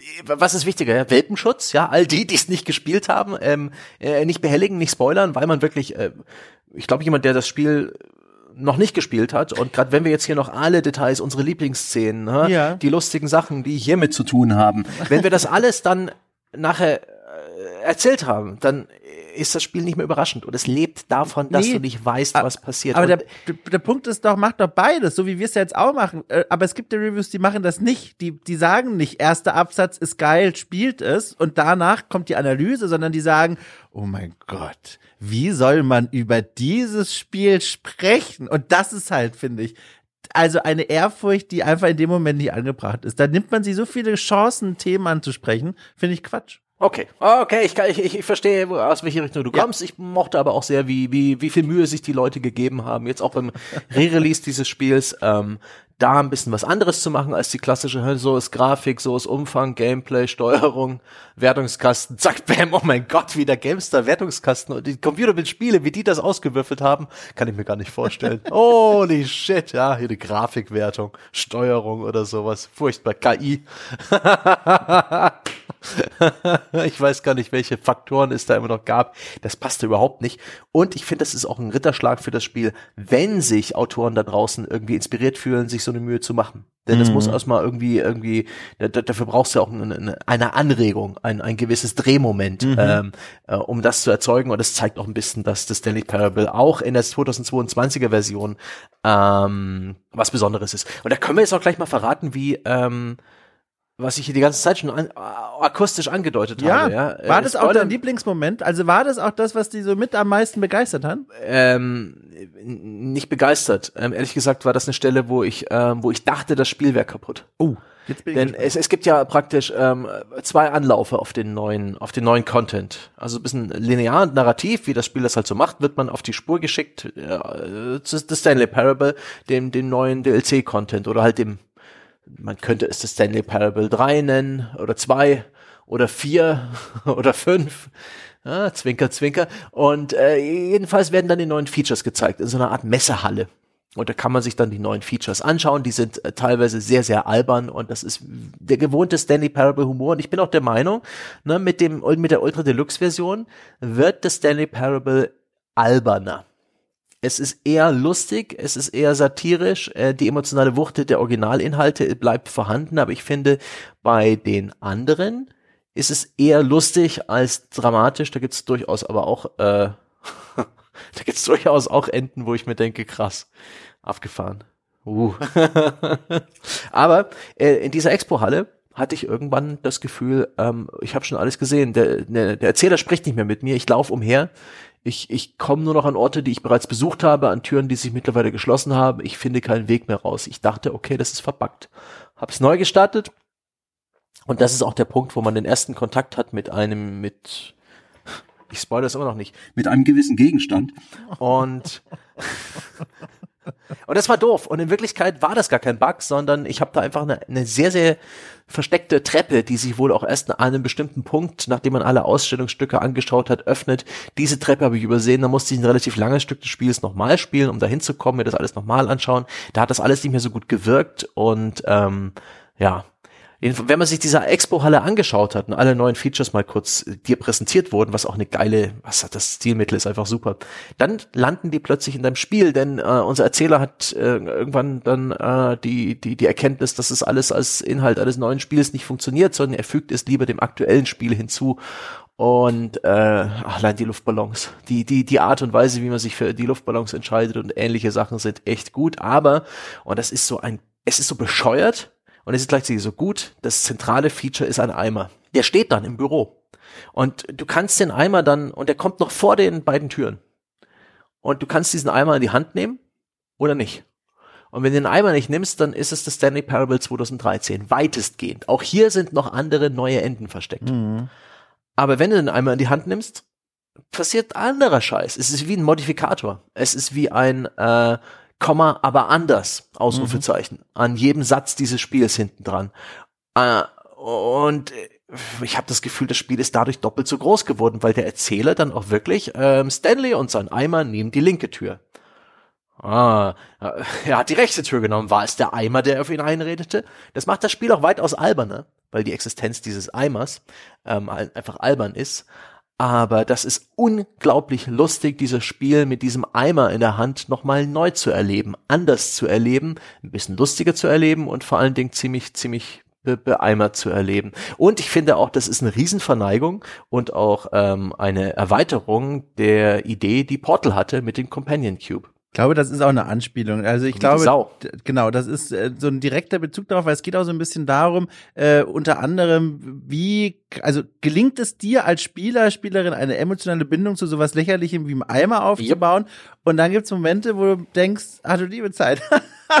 ich habe hier gerade wirklich so eine Art Verbindung zu diesem Ding aufgebaut, während das Spiel sich darüber noch lustig macht. Also das Spiel äh, ist da wirklich extrem gaggy, sage ich mal. Das will wirklich dann, das wird bis ins Lächerliche in manchen Szenen gespielt mhm. und trotzdem sitzt du davor und denkst dir, aber wenn ich jetzt den Eimer hier zurücklassen möchte, müsste in einer bestimmten Situation, leicht fällt mir es plötzlich nicht mehr. Und das ist dann wieder was, was ich super stark finde, weil da denke ich dann wirklich drüber nach. Aber das funktioniert eben auch nur da und da auch nochmal unsere Empfehlung von Anfang der Folge, wenn man sich drauf einlässt. Ne? Man mhm. muss das wirklich so mitnehmen, ganz ja. bewusst.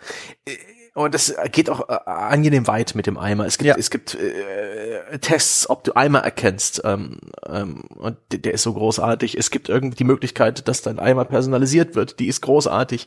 Es gibt irgendwo eine Szene, wo der Sprecher Eifersucht aus diesen Eimer entwickelt. Äh, und auch immer wieder wird diese, äh, diese Relevanz und die, die Rolle des Eimers völlig über, übergespielt, ja. überhöht und, und das ist so absurd und so surreal. Das geht dann eher so in Richtung Monty Python, finde ich, vom Humor.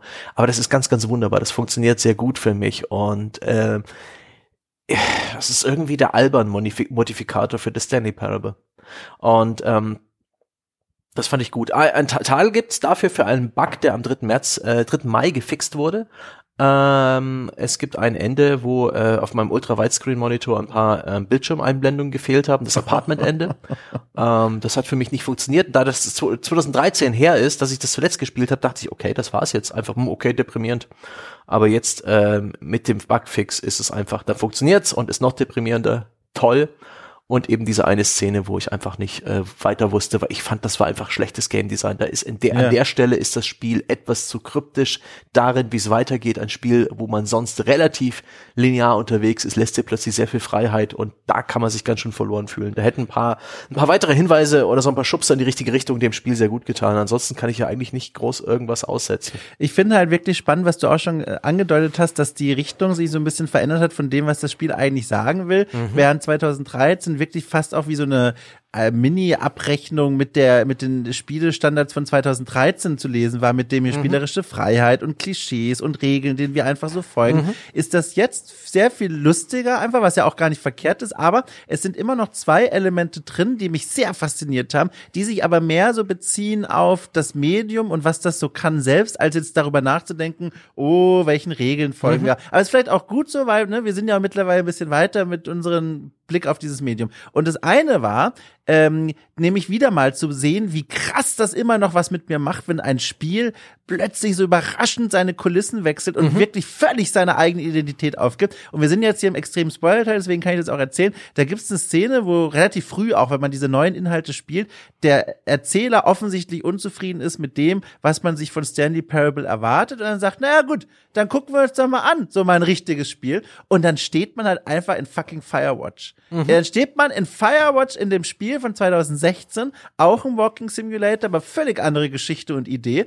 Und da steht man dann in diesem berühmten Leuchtturm, der Teil des Logos von Firewatch von diesem nicht Spiel. Leuchtturm. Äh, nicht Leuchtturm, Entschuldigung, Aussichtsturm da, ne? ja. ne? Aussichtsturm, genau. Aussichtsturm.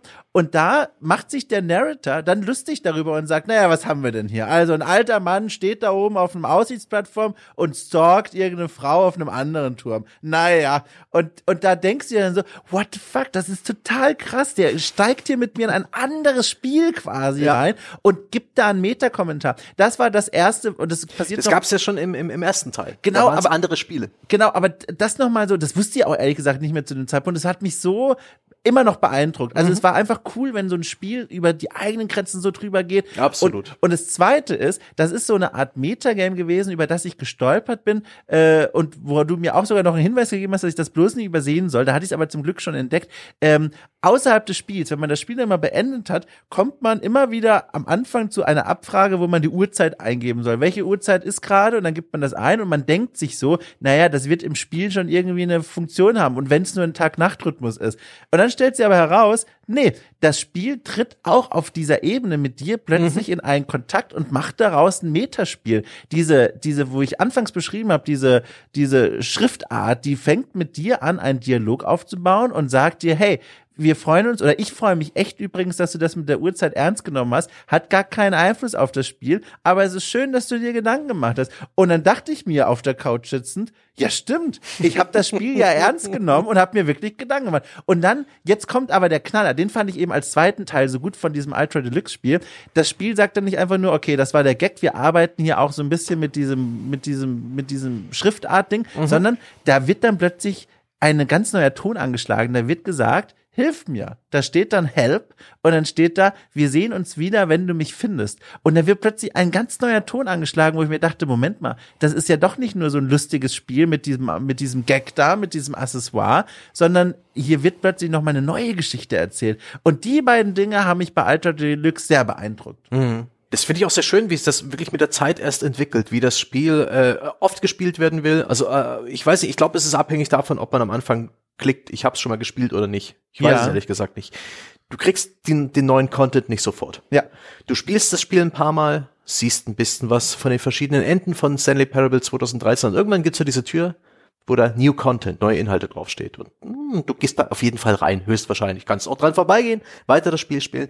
Und genauso musste das Spiel mehrmals neu starten, um äh, mit diesem Start Dialogbildschirm, mit diesem Text zu interagieren. Und, ähm, und insgesamt muss es eine ganze Weile gespielt haben, bis dann auch wirklich das Ende des Spiels mehr oder weniger auftaucht. Und, und dann auch noch ein bisschen was mit diesem Spiel macht. Das ist total angenehm, ungewohnt und so organisch. Es ergibt sich einfach so und das finde ich echt beeindruckend. Es ist auch super gut. Ähm, ich habe mal geguckt, ich habe es nicht nachvollzogen, aber in den Steam-Communities sind die Leute gerade so ein bisschen außer Häuschen. Es gibt die Möglichkeit, im Spiel zu springen die wird genutzt für einen Gag. Mhm. Und du kannst im Spiel eigentlich nicht springen. Aber du kannst, äh, wenn du es richtig machst, irgendwie mit dem Spiel im richtigen Moment neu starten oder irgend sowas, kannst du praktisch einen Glitch erzeugen und kannst dann praktisch in diesem Spiel plötzlich springen. Und dann ähm, kannst du an einen bestimmten Ort irgendwie in den Luftschacht reinspringen und da rumkriechen.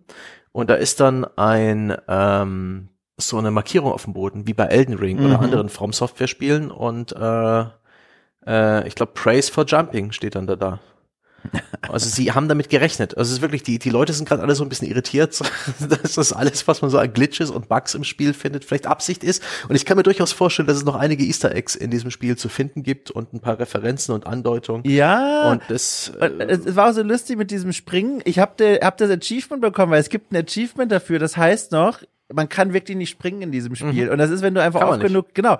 Und dann halt sowas, das ist einfach toll. Und auch übrigens was anderes. Da will ich dich mal kurz fragen, ob du das auch gehabt hast, weil ich weiß, du hast ja am PC gespielt, ne? mhm. ne? Und ich habe auf der Konsole gespielt. Bei mir war nämlich was, und das hat eine gewisse Dramatik bekommen, weil wir erinnern uns, ähm, ich habe Stanley Parable, da kann ich jetzt noch mal ganz kurz den Kreis schließen zu ganz zu Beginn, eine mhm. Geschichte in der Geschichte, wenn man so möchte. Äh, und zwar, ich habe ja vom Mobile Hotspot erzählt und wie mhm. ich hier dieses Spiel durch die Leitung gepresst habe und tatsächlich, als ich es dann gespielt habe, war eine SIM-Karte nach der anderen eingeschoben. war, war das Internet wieder da. Der Techniker war wirklich da und dann habe ich das Spiel unterbrochen und dann konnte ich losspielen und hatte wieder WLAN. Und ich war wirklich glücklich. Und dann, als ich zum ersten Mal den Canon Run gespielt habe, gibt's ja diese, von der wir schon erzählt haben, diese Mind Control Control Machine, mhm. die man dann ausmachen kann. Und als ich die ausgemacht habe, Sebastian, kam eine Einblendung von meiner Playstation, dass das WLAN-Signal verloren gegangen ist. Und ohne Witz, ich glaube, es war ein Gag vom Spiel, was cool ist, oder ich habe wirklich kurz wieder den Mobile Hotspot gehabt. Und jetzt muss ich dich fragen, ohne Witz, ist das jetzt der Gag oder war das bei mir das Internet? Am PC habe ich da nichts bekommen, aber ich habe es auch äh, oft im, im Offline-Modus gespielt. Okay. Das ist auch daran, damit zu tun, zumal es bei Steam nicht solche Bildschirmeinblendungen gibt. Ja. Vielleicht war es echt einfach nur ein gut getimter Zufall. Aber weiß es nicht. Das kann eigentlich bin, nicht sein. Das war perfekt eh, in dem Moment, als ich off gedrückt habe, kam okay. die Einblendung. Das war krass. Bin eh gespannt. Also auf der PlayStation spielt sie das wahrscheinlich auch nicht anders als am PC groß. Nee, die Ladezeiten sind da, ist genau das gleiche. Ja.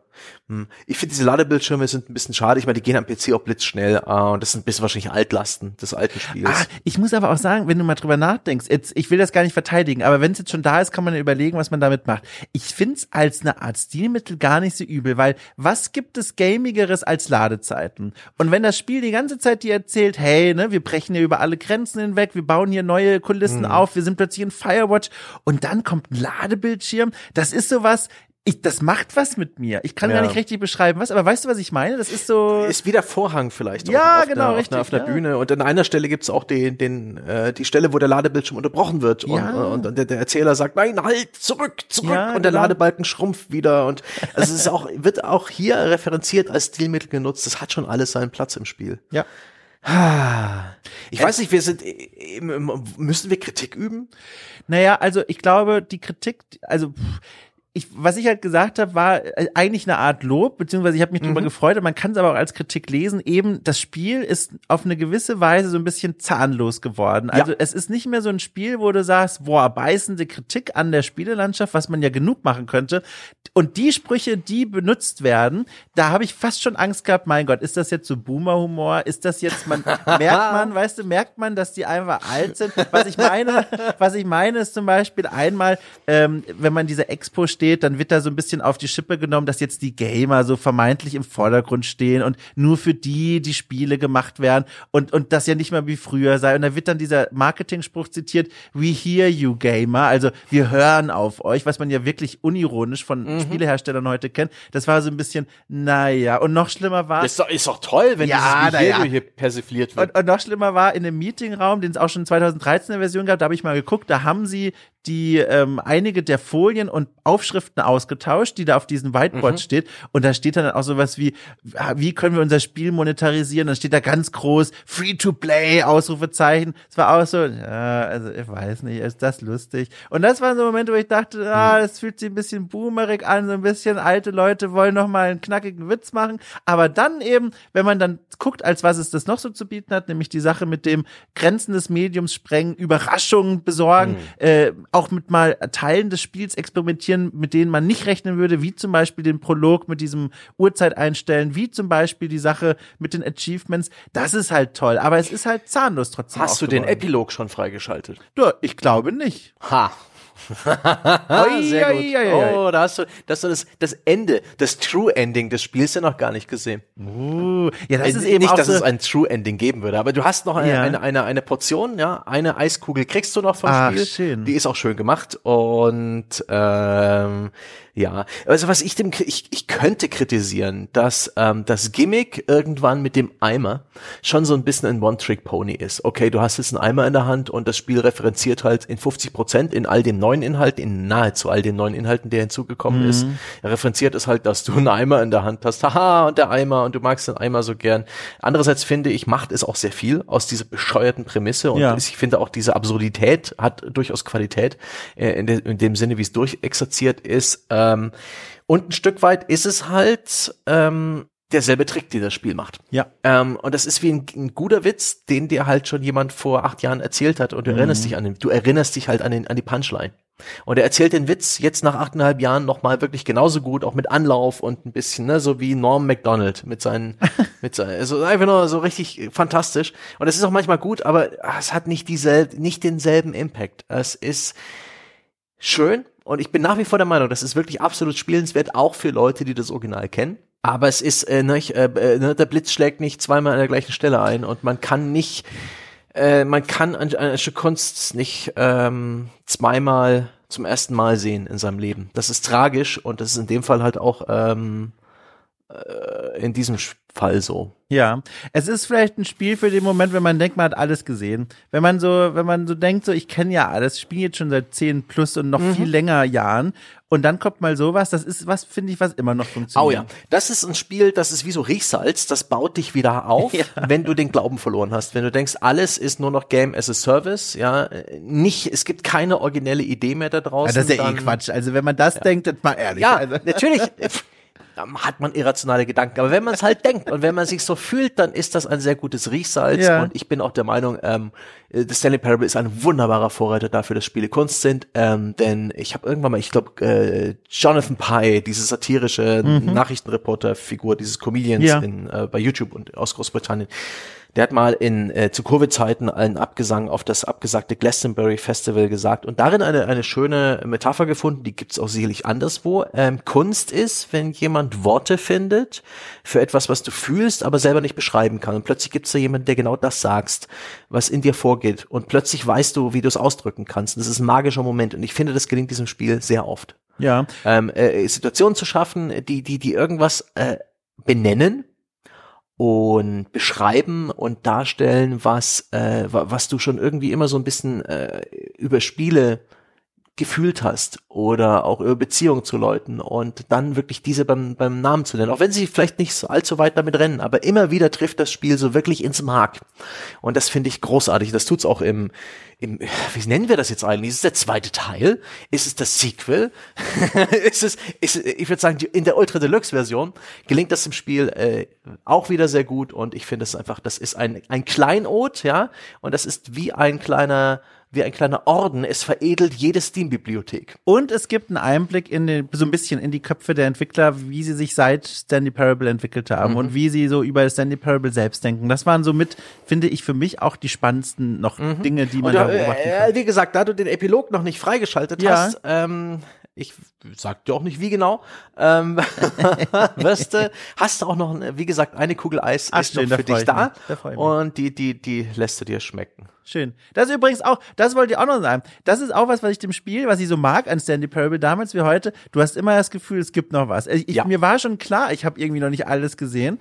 Äh, aber das mag ich auch so daran. Das ist so, und man traut dem ja auch so viel zu. Das ist ja, ja auch so toll. Du läufst da rum, drückst in der Luft herum, nichts passiert und du weißt, wie die Entwickler lachen, weil sie genau wissen, sie haben diese Stimmung aufgebaut. Ja. Alles ist möglich und nichts wird passieren. Aber oft genug oft genug geht's halt. Ich habe rein ja. zufällig aus einer Laune heraus eins der neuen Enden im Spiel gefunden, die in beiden Versionen sozusagen ja. drin sind. Das äh, der Pressekonferenzende, ich weiß nicht, ja. ob du das gesehen hast. Ja, das kenne ich ja. Das habe ich einfach nur aus aus Rotz äh, und Tollerei freigeschaltet. Dann habe ich aber irgendwann, also jetzt hier in Vorbereitung auf die Sendung, als ich das Gefühl hatte, ich habe alles gesehen, habe ich noch mal kurz ins Internet geguckt und holy shit, was ich bereits in 2013 alles ja. nicht gesehen habe. Ach krass, das geht. Ah, stimmt. Fantastisch. Ja, das ist wirklich toll. Also es, ja. es ist eine Wunderbox, für die man sich aber auch Zeit nehmen muss, um ja. sie zu öffnen.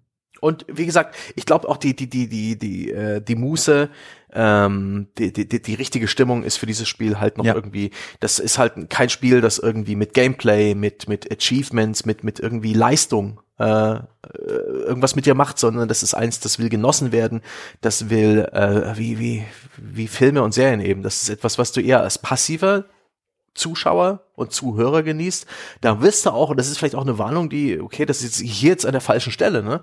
Weil an der Stelle hören ja hoffentlich bloß Leute mit, die es bereits durchgespielt haben. Mhm. Aber das, ich finde auch, das ist etwas, da musst du ein bisschen Sitzfleisch haben, da musst du halt auch sehr viel ja. zuhören und dann bist du sehr viel passiver Zuhörer und es ist dann ein Stück weit auch Hörspiel. Aber ich finde, das ist okay und es ist auch nicht zu lang. Äh, jeder Run ist irgendwann auch erledigt. Es gibt nicht, es, es gibt durchaus an eine sehr spezifische Stelle, wo es lange, lange, lange, lange Monologe gibt, aber da hast du durchaus Möglichkeiten, die abzukürzen. ähm, schon gut. Ach, das ist schon gut. Die Skip-Taste allein, die war, die war, finde ich, von, von der emotionalen Wucht eigentlich relativ krass.